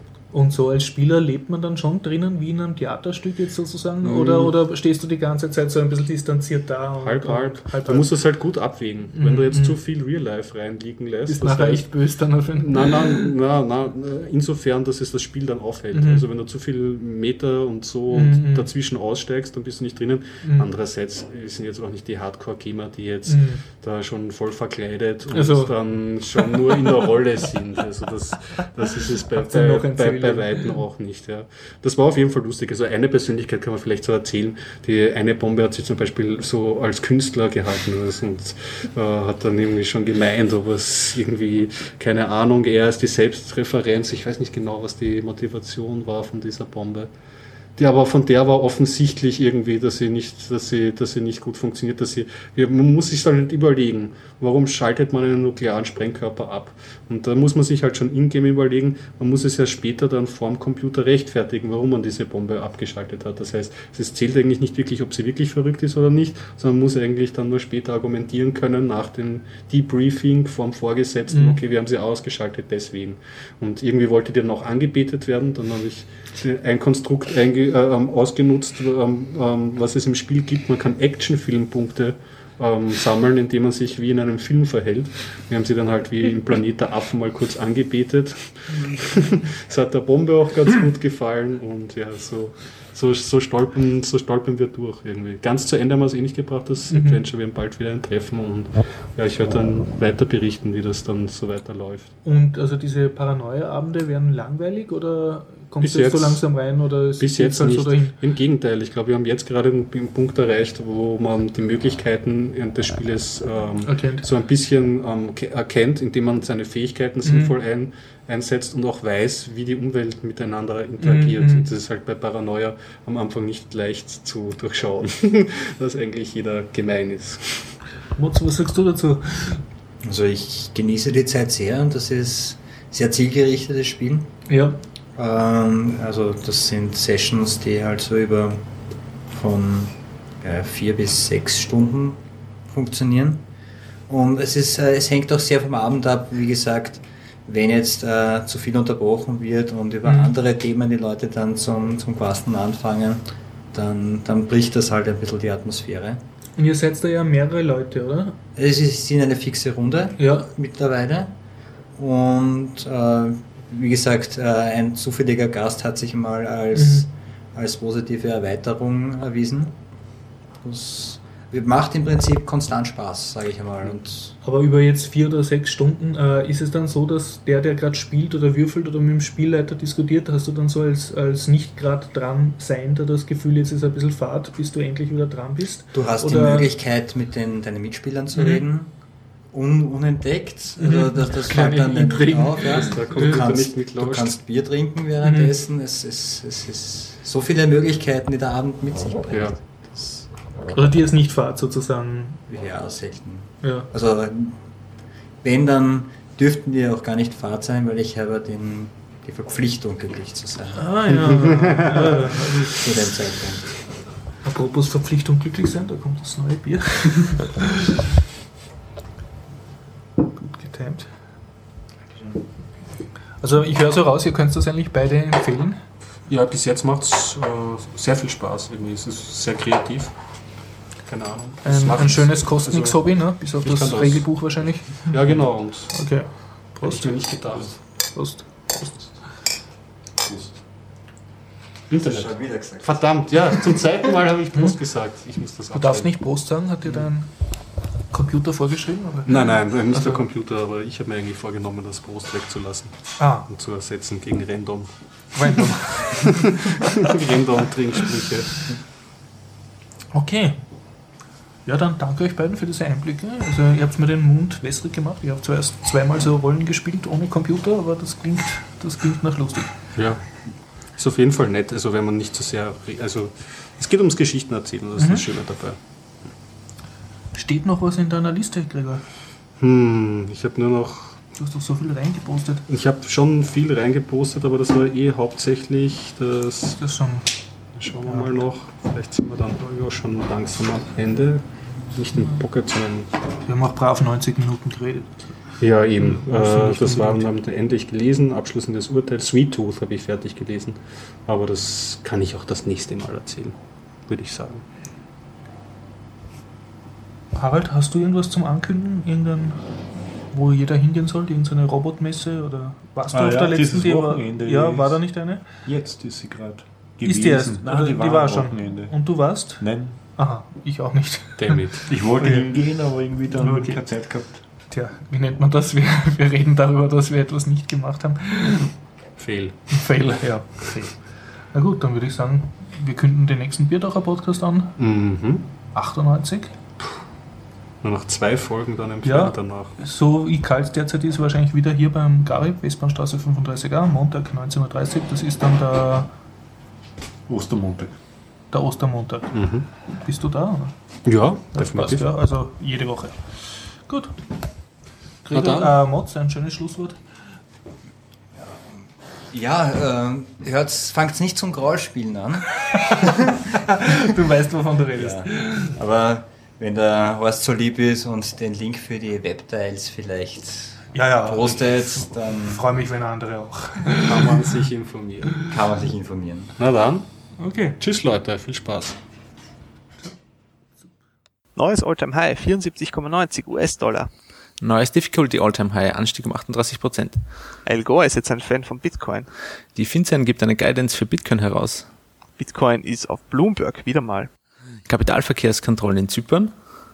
Und Mike Hörn über dezentrale Blacklists zur Kriminalitätsbekämpfung.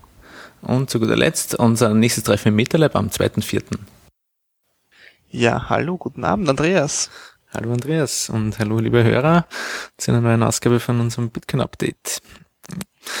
Ja, diese Woche wieder sehr ereignisreich. Also Ja, wir schreiten voran mit unserer Kursentwicklung. Wir haben wieder mal ein neues Alltime High. Und was für eines. 74,90 diese Woche. Genau, ja. Also das heißt, wir haben nicht nur in dieser Woche 50 Dollar, nicht nur 60 Dollar, auch 70 Dollar äh, durchbrochen. Ja. Mhm. Also wird immer schwieriger, Bitcoins irgendwoher zu bekommen. Aber so ist das, wenn die Leute dann hineinkippen darauf.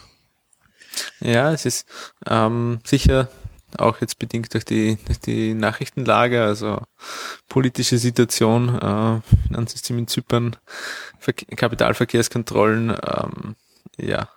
Ja, also man kann sicher, man kann definitiv sagen, dass Bitcoins im Moment die sicherere äh, Anlageform sind als zypriotische Bankkonten.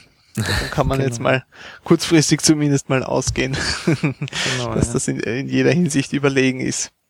Und einige denken sich vielleicht auch jetzt in, in Spanien oder Italien, dass es vielleicht auch dort die sicherere Anlage wäre. Wer weiß, wie es weitergeht. Mhm, genau. Ja, und äh, wir haben dann, du hast einiges zusammengetragen, wo es überall neue All-Time-Highs gegeben hat. Ja. Mhm, Äh, ja. Also ähm, einerseits bei den Wikipedia-Statistiken, also Wikipedia-Artikel zugreifen. Äh, Auf der englischen Wikipedia für, zum Thema Bitcoin haben wir ein neues All-Time-High von äh, ca. 54.000 Zugriffen pro Tag und das liegt gut 60 Prozent über dem letzten All-Time-High äh, im Juni 2011 und das ist doch relativ beachtlich. Ja. Allerdings, ja, der Kurs ist auch ähm, ja, über 60 Prozent. Äh, Ein interessantes old, neues All-Time-High ist die Anzahl der Menschen, die auf die Verifikation warten bei Mt. Gox. Das sind jetzt über 5500 Menschen, die jetzt darauf warten, nur neues Geld hineinlegen zu können. Mhm, genau, ja. Also, was haben wir noch? Ja, genau, natürlich mit dem Kurs haben wir jetzt auch ein neues All-Time-High von der Market Cap erreicht, eine Marktkapitalisierung. Erstmals über eine Dreiviertel Milliarde Dollar, 750 Millionen US-Dollar geknackt. Was, ja, die nächste große Hürde zur einen Milliarde wird sicher dann wieder interessant werden, wird wie- wieder viel Presse generieren. Das, das ist dann so circa bei 100 US-Dollar, oder? Ja, ein bisschen drunter. Also wir haben jetzt schon Ja. über 11 Millionen Bitcoins im, im Mhm. Umlauf, glaube ich. Äh, mal kurzer Blick, wie viele haben wir? Ähm, 10,947 äh, Millionen Bitcoin. Ja, ich ja. denke aber auch, dass wenn das sozusagen gleichzeitig passiert ungefähr, dass äh, sozusagen 100 US-Dollar pro Bitcoin und gleichzeitig Mhm. eine Milliarde Market Cap, dass das sozusagen gemeinsam äh, eine ganz äh, große Ladung an Interesse noch zusätzlich wecken könnte. Auf alle Fälle, ja. Also das wären 91 US-Dollar in Mhm. etwa. Dann hätte man das erreicht, ja. Ja. Ein ganz äh, tolles All-Time-High, äh, beziehungsweise was noch, unaufhalt, noch unaufhaltsamer wächst als äh, der Preis, ist die Hash-Leistung im Netzwerk durch die ASICs. Mhm, genau, ziemlich massiver Anstieg Ja. um äh, ja, ca. 38 Prozent Mhm. auf mittlerweile 6,7 Millionen. Ja, Also eh, unser äh, der Chart, wo ich das immer check, bitcoin.zipa.be, ähm, also .zipa.be, das ist, der hat jetzt die Skala gewechselt auch. das äh, ist immer der, gibt's äh, diesen äh, Running Gag, wir, äh, wir brauchen ein größeres Boot, äh, wenn der, wenn der Wahl kommt, we're going to need a bigger chart. wir brauchen einen größeren Chart für die Difficulty. Bitcoin sprengt wieder mal alles. Also nicht, nicht, nicht der Wal, der Hai, im weißen Hai, glaube ich, sagte das. Wir brauchen ein größeres Boot, wir brauchen einen größeren Chart. Genau, ja. Hm. Ja, te- teilweise war die Linie schon nicht mehr zu sehen. Jetzt kann ich mich erinnern. ja, Also, wenn du äh, Genau, kein ja. CPB, da hast du dann nur mehr so äh, raten können, dass es jetzt wohl drüber ist, ja, weil es einfach, äh, weil es oben rausgeschossen ist. Ja. Ja. Also anscheinend dürften jetzt doch einige ASICs jetzt äh, wirklich ausge, ähm, wirklich angeschlossen werden. Ist wahrscheinlich auch natürlich ASIC-Miner, aber ich glaube vor allem, das sind die Avalons, die zu Hause bei den auch, Leuten ja. äh, auftreffen, oder? Mhm, die jetzt auf alle äh, Fälle, im ja. Netzwerk dazukommen, genau. Also vom Batch 2 weiß man noch nicht wirklich was, aber Batch 1 mit den 300 Units dürfte schon ziemlich fertig ausgeliefert worden sein. Ja. Mhm. Hingegen von Butterfly Labs immer noch Funkstille, die dürften einige Probleme gehabt haben, also neue Probleme, das hatten sie ja schon öfter, die zur, Verfüg zur Verzögerung geführt haben. Das, äh, das Beunruhigende jetzt ist, dass sie jetzt schon über eine Woche oder so auch nichts mehr drüber geschrieben haben. Also das heißt, Also sind sie jetzt komplett untergetaucht oder? untergedacht Also würde ich nicht sagen, aber es die, gibt die Website gibt's noch.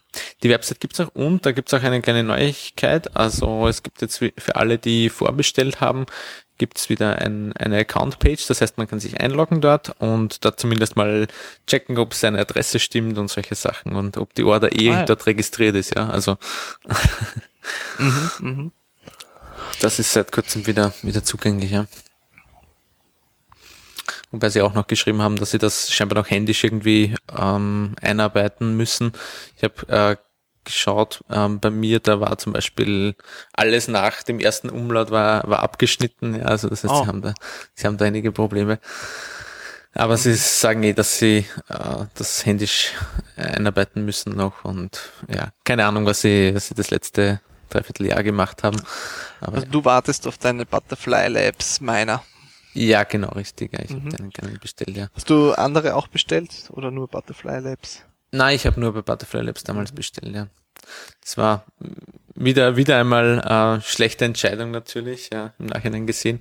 Aber das habe ich, ich eher schon äh, Ja, na, da darf man sich, im Nachhinein darf man sich über sowas nicht ärgern. genau, ja. Nur ich, nur ich hätte es ja wissen können, weil äh, wenn man sich äh, im Nachhinein ausrechnet, ja, die Sachen, die man in, in Grafikkarten meint oder so, wenn man da was investiert hat und im Vergleich dazu, wenn man Bitcoins gekauft hätte, wäre man wahrscheinlich da auch besser ausgestiegen, ja.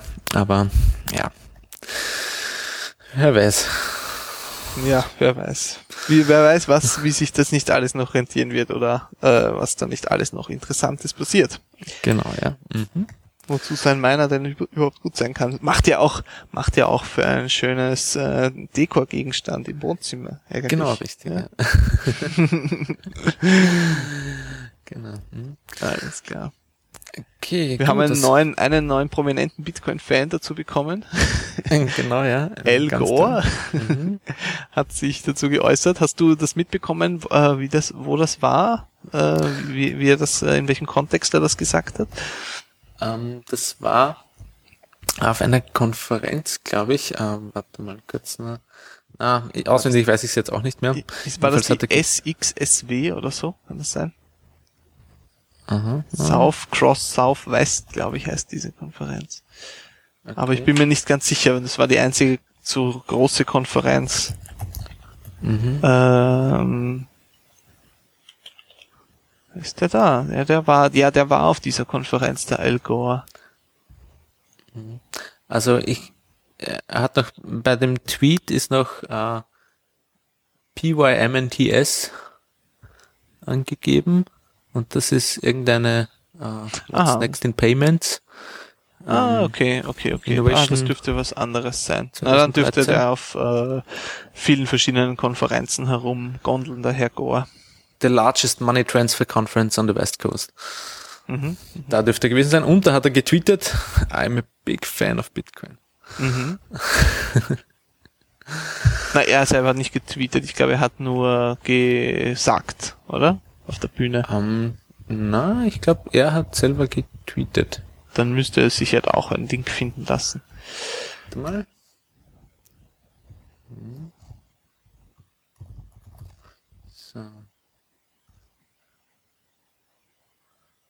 Okay, na, stimmt, ja. Es wurde von, von jemand anderem getweetet, aber als Zitat von ihm.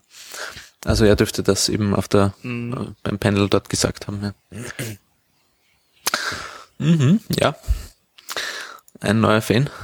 Ähm, und wenn, Wir wenn wir schon bei amerikanischen Regierungskreisen oder, oder Politikerkreisen sind, Oder bei neuen Fans von Bitcoin. ja, ich weiß nicht, kann man das so, kann man das so nennen? Also, äh, ja, die FinCEN, die Financial Crimes Enforcing, was Network, oder heißt das? Äh, Enforcement Network, ja. Ja, also die, die kümmern sich um die, um, um die Sicherstellung äh, von Kriminalität. Die, die stellen sicher, dass es Kriminalität in, im Finanzwesen gibt, sozusagen. Genau, richtig, ja. ja. Mhm. Die haben äh, eine Guidance herausgebracht. Das ist keine Gerichtsurteil und kein Gesetz. Das ist mehr eine, so würden wir das Gesetz lesen, wenn wir gefragt werden würden. Geschichte. Die haben sich ganz ausführlich auch zu virtuellen Währungen geäußert.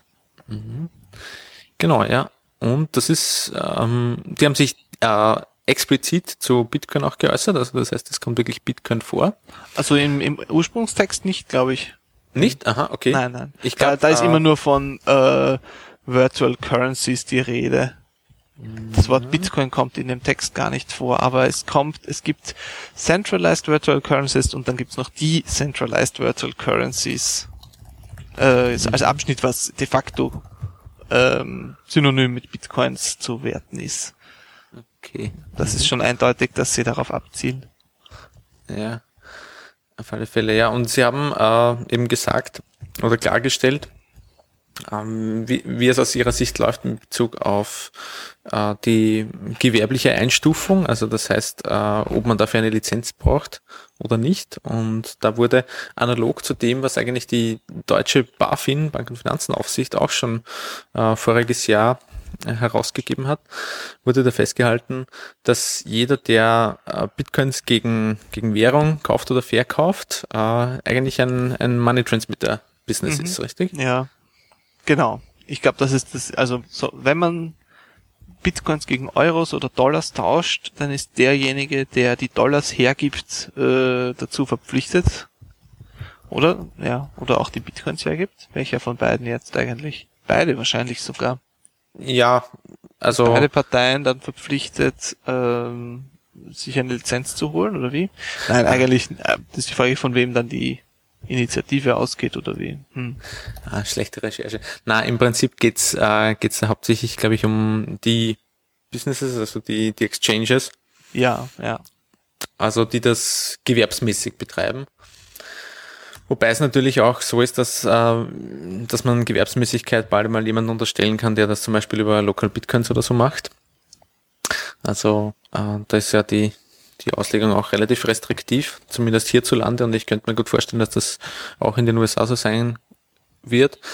Ähm, das heißt, jeder, der wirklich äh, die Dienstleistung Euro gegen oder Dollar gegen Bitcoins zu tauschen anbietet, dass der eigentlich ein Money Transmitter ist oder ähm, Payment Service Provider und dementsprechend eine Lizenz braucht. Ja, also genau, du hast das genau richtig gesagt. Jemand gibt Euros oder Dollars her und bekommt Bitcoins, derjenige braucht eine Lizenz.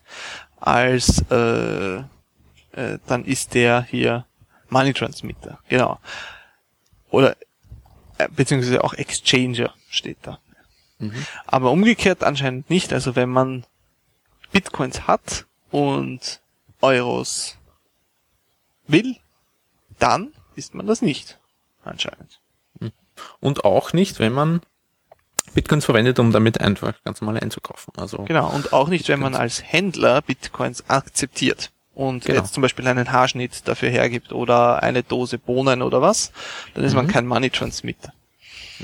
Ja, macht auch Sinn meiner Ansicht nach und ist auch, wie gesagt, genau das, was die deutsche BaFin schon gesagt hat. Also von daher jetzt keine große, großartige Neuigkeit. Das Mhm. Einzige ist, dass es jetzt auch von den amerikanischen Behörden scheinbar offiziell so gesehen wird. Ja. Ich meine, zu enforcen wird das schwer sein, aber ich denke mir, dass ähm, ja, dass eben die Schnittstelle ähm, die Schnittstelle äh, klassisches Geld zu Bitcoins halt weiterhin schwierig sein bleibt, äh, schwierig bleiben wird.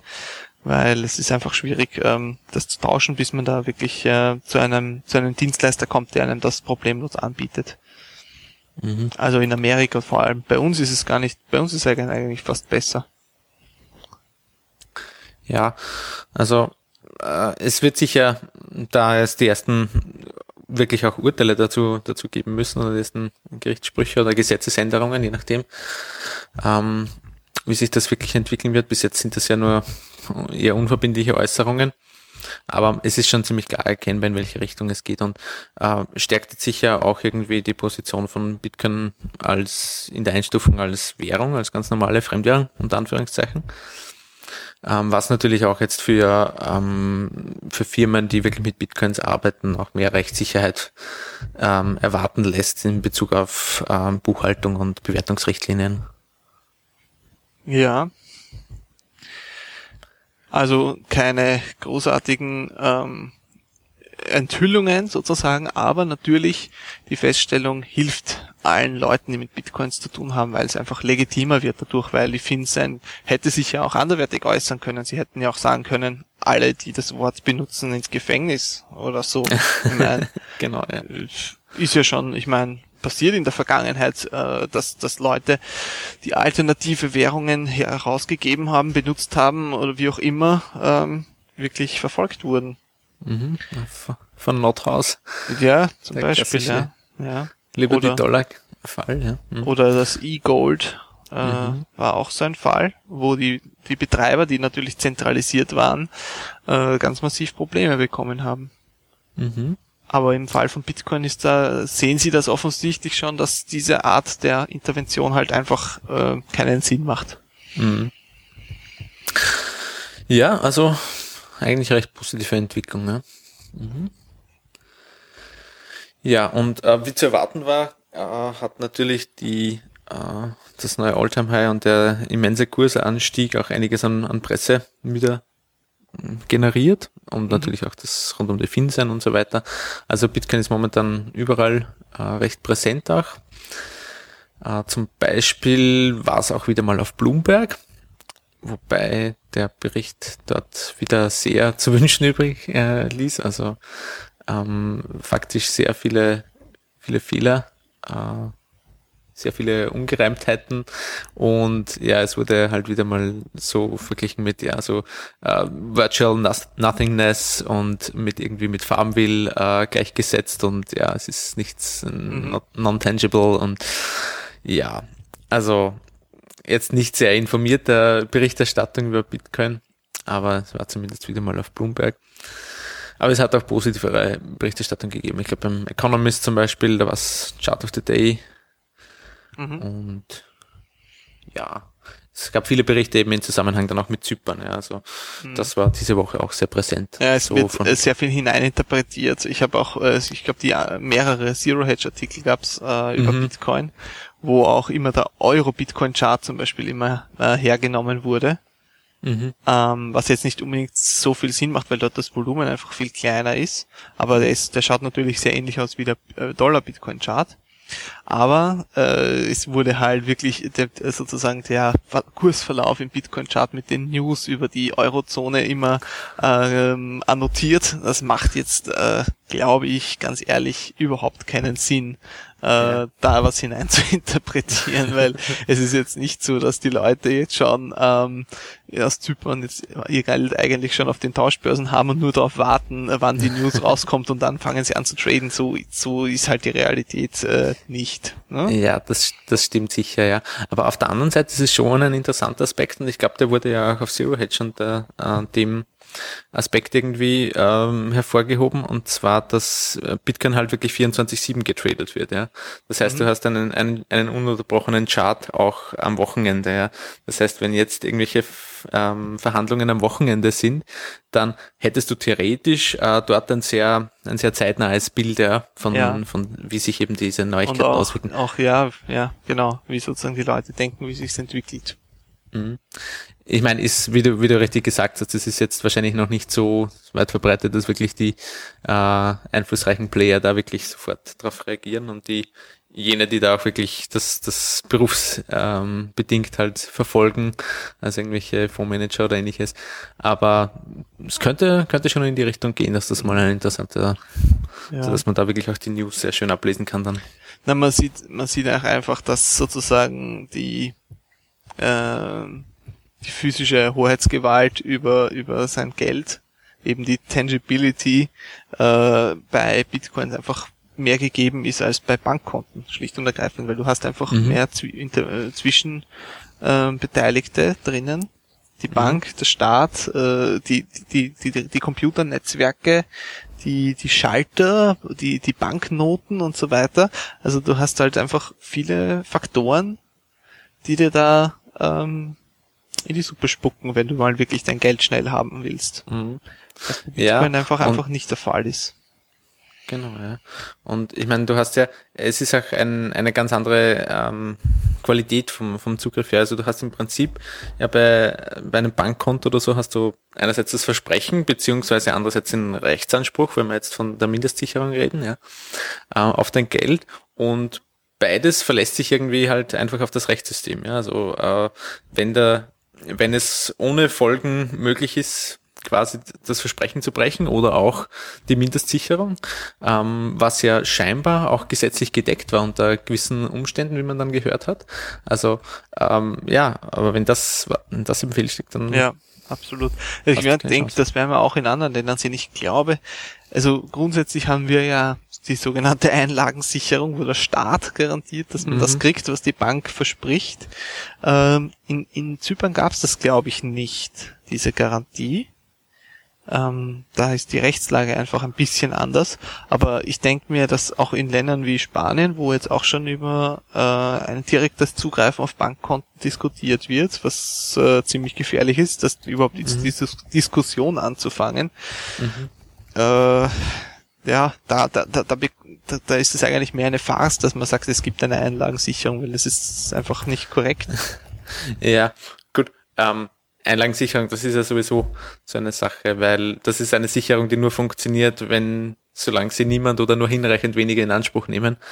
Also wenn es wirklich einen Bankrun gibt, dann äh, ist normalerweise die Einlagensicherung auch ja letztendlich nur mal über die Druckerpresse zu, äh, aufrechtzuerhalten und das kann halt nicht jeder, äh, jeder einfach mal so machen. Ja. Und außerdem bezieht sich die Einlagensicherung nicht auf den Kaufkraft, sondern nur auf den Nominalwert. Genau, das, Ja. das kommt ja noch dazu, ja. Ja, genau, ein 100-Euro-Schein ist kein Versprechen, dass du damit irgendetwas kaufen kannst, ja. Irgendeine 100 gewisse Hühnereier. Genau, das ist einfach Wir sollten eine Hühnereier gedeckte Privatwährung herausgeben. Mit äh, Hühner als Kollateral und äh, Mhm. ja.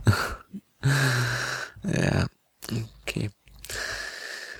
Gut, was haben wir noch? Ähm, ja, genau, eine, eine Sache passt dazu, äh, in, weil du gesagt hast, äh, dass wir das vielleicht auch in anderen Ländern sehen werden. Also in Spanien bei den Google Search Trends, wenn du Bitcoin versus Dollar eingibst, ja, da Mhm. hat Bitcoin äh, jetzt den Dollar geschlagen. Ja, also wir hatten das vorher schon mal Mhm. mit, US-Dollar. US-Dollar. Ja, ja. Aber Dollar ist ja noch, noch allgemeiner, ja, und äh, gerade in Spanien, wenn du das auf das einschränkst, hat das jetzt zum Wochenende eben dort äh, auch mehr Suchvolumen generiert. Wobei beide. Sind, beide Begriffe sind nach oben gegangen, aber Bitcoin deutlich stärker, ja. Ah ja. Mhm. Ja. Gut, dann kommen wir vielleicht noch zu einem etwas ähm, anderen Thema, aber auch, auch verwandt. Also wenn es um äh, Schwarzgeld oder Kriminalitätsbekämpfung über die über die Geldflüsse einfach geht, ja, was ja jetzt auch in, in Zypern irgendwie so argumentiert wird, von wegen, ja, das ist alles Schwarzgeld und das ist eh nicht versteuert worden und von daher ist es quasi gerecht, dass man den Leuten das wegnimmt, so, so auf der Art. Solche Ansätze gibt's auch im Bitcoin, ja. Und Ja, da, ja, da haben wir schon immer wieder diese Diskussion geführt äh, und die wird eigentlich, äh, also dass man sozusagen Bitcoin-Transaktionen ähm, einzelnen Personen zuordnet, beziehungsweise blacklistet, wenn er sagt, äh, ja, der hat was Böses gemacht. Genau, ja. Also so das allgemeine, äh, der Begriff für das Konzept äh, läuft, ähm, glaube ich, hauptsächlich unter Tainting, also Coin Tainting, dass du eben gewisse Bitcoins markierst oder oder als als schmutzig quasi markierst, ja. Und ähm, es gibt da jetzt einen neuen Vorschlag von von Mike Kern, von einem der Entwickler vom, vom Core Developer Team von Bitcoin. Und der meint da, es, es gäbe eine Möglichkeit, dass man da ein dezentrales Blacklisting-System äh, etablieren könnte. Ja, das äh, hört sich von der technischen Beschreibung her ganz, ganz nett an, also dass da jeder so seine eigenen Policies quasi äh, definieren kann. Also was weiß ich, äh, zum Beispiel, ich möchte nur ähm, Transaktionen von, von denen und denen halt, äh, die jenes äh, Verbre Verbrechen begangen haben, eben Blacklisten, aber zum Beispiel, was weiß ich, Steuerhinterziehung oder so ist mir egal. ähm, so auf die Art, ja, stellt er sich das vor. Äh, und dass es dann halt so Blacklist-Provider gibt, wo man, wo man sich subscriben kann und äh, über die man halt dann herausfinden kann, ob man eine gewisse Zahlung jetzt akzeptieren sollte oder nicht. Das hat einige Probleme natürlich. Ja. Ja, ja.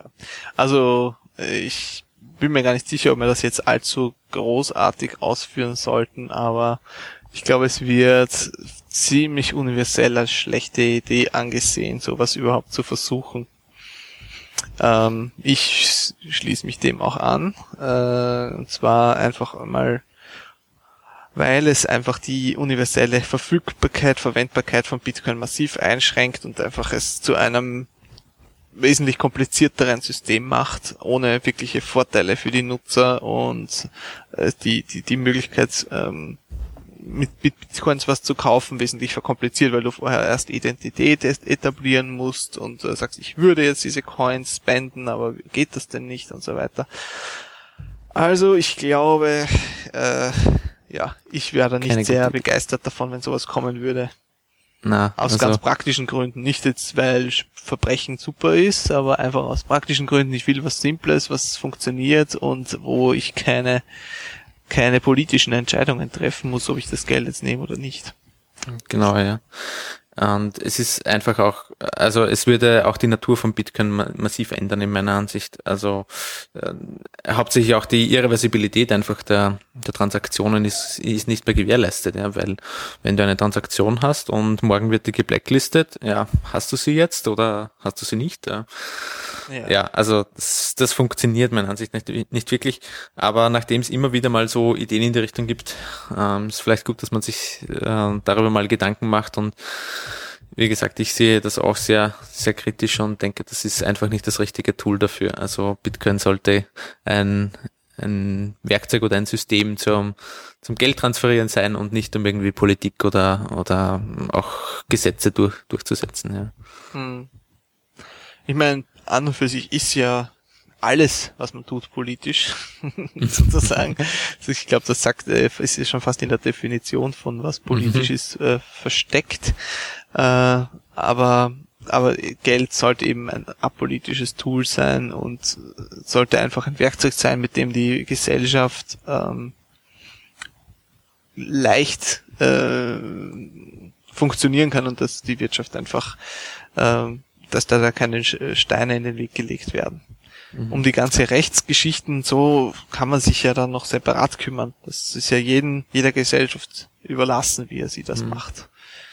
Ja, absolut. Also Geld im Allgemeinen und Bitcoin im Besonderen würde ich noch hinzufügen, weil Bitcoin ja eigentlich äh, auch zum Ziel hatte, nicht von äh, jetzt sei es Geld oder sonstigen politischen Entscheidungen ähm, einer Regierung oder von einer Zentralbank eben abhängig zu sein, sondern eben wirklich nur sich auf die Grundfunktion von A sendet B äh, so und so viel äh, Geld beschränkt und das möglichst effizient und, und, und sicher machen. Ja. Und alles andere sei äh, außerhalb davon irgendwie zu regeln. Meiner Ansicht nach. Ja, gut. Ja, wir freuen uns über alle Besucher bei unserem Bitcoin-Stammtisch beim Bitcoin Austria Meeting im MetaLab. Zweiter, vierter. Einfach vorbeischauen. Wir kriegen auch einigen, äh, einiges an Besuch und werden sicher auch interessante Vorträge zu hören bekommen. Mhm. Ohne jetzt zu viel versprechen zu wollen. Genau, ja, na, haben wirklich einen, einen, einen Vortragenden, ja, also, wie gesagt, noch müsst ihr euch äh, gedulden, beziehungsweise beim nächsten Bitcoin-Update kann man es vielleicht, kann man es vielleicht verraten, aber das werdet ihr wahrscheinlich nicht mehr rechtzeitig hören, deswegen. Sicherheitshalber einfach vorbeikommen. Einfach vorbeikommen, genau. Zweiter, vierter, 18.30 Uhr, MetaLab Bibliothek in Wien, in Österreich. Genau. ja, und ansonsten wieder im Internet. äh, nächste Woche beim Bitcoin Update. Alles klar, dann danke für eure Aufmerksamkeit. Auf Wiederhören. Bis dann, ciao.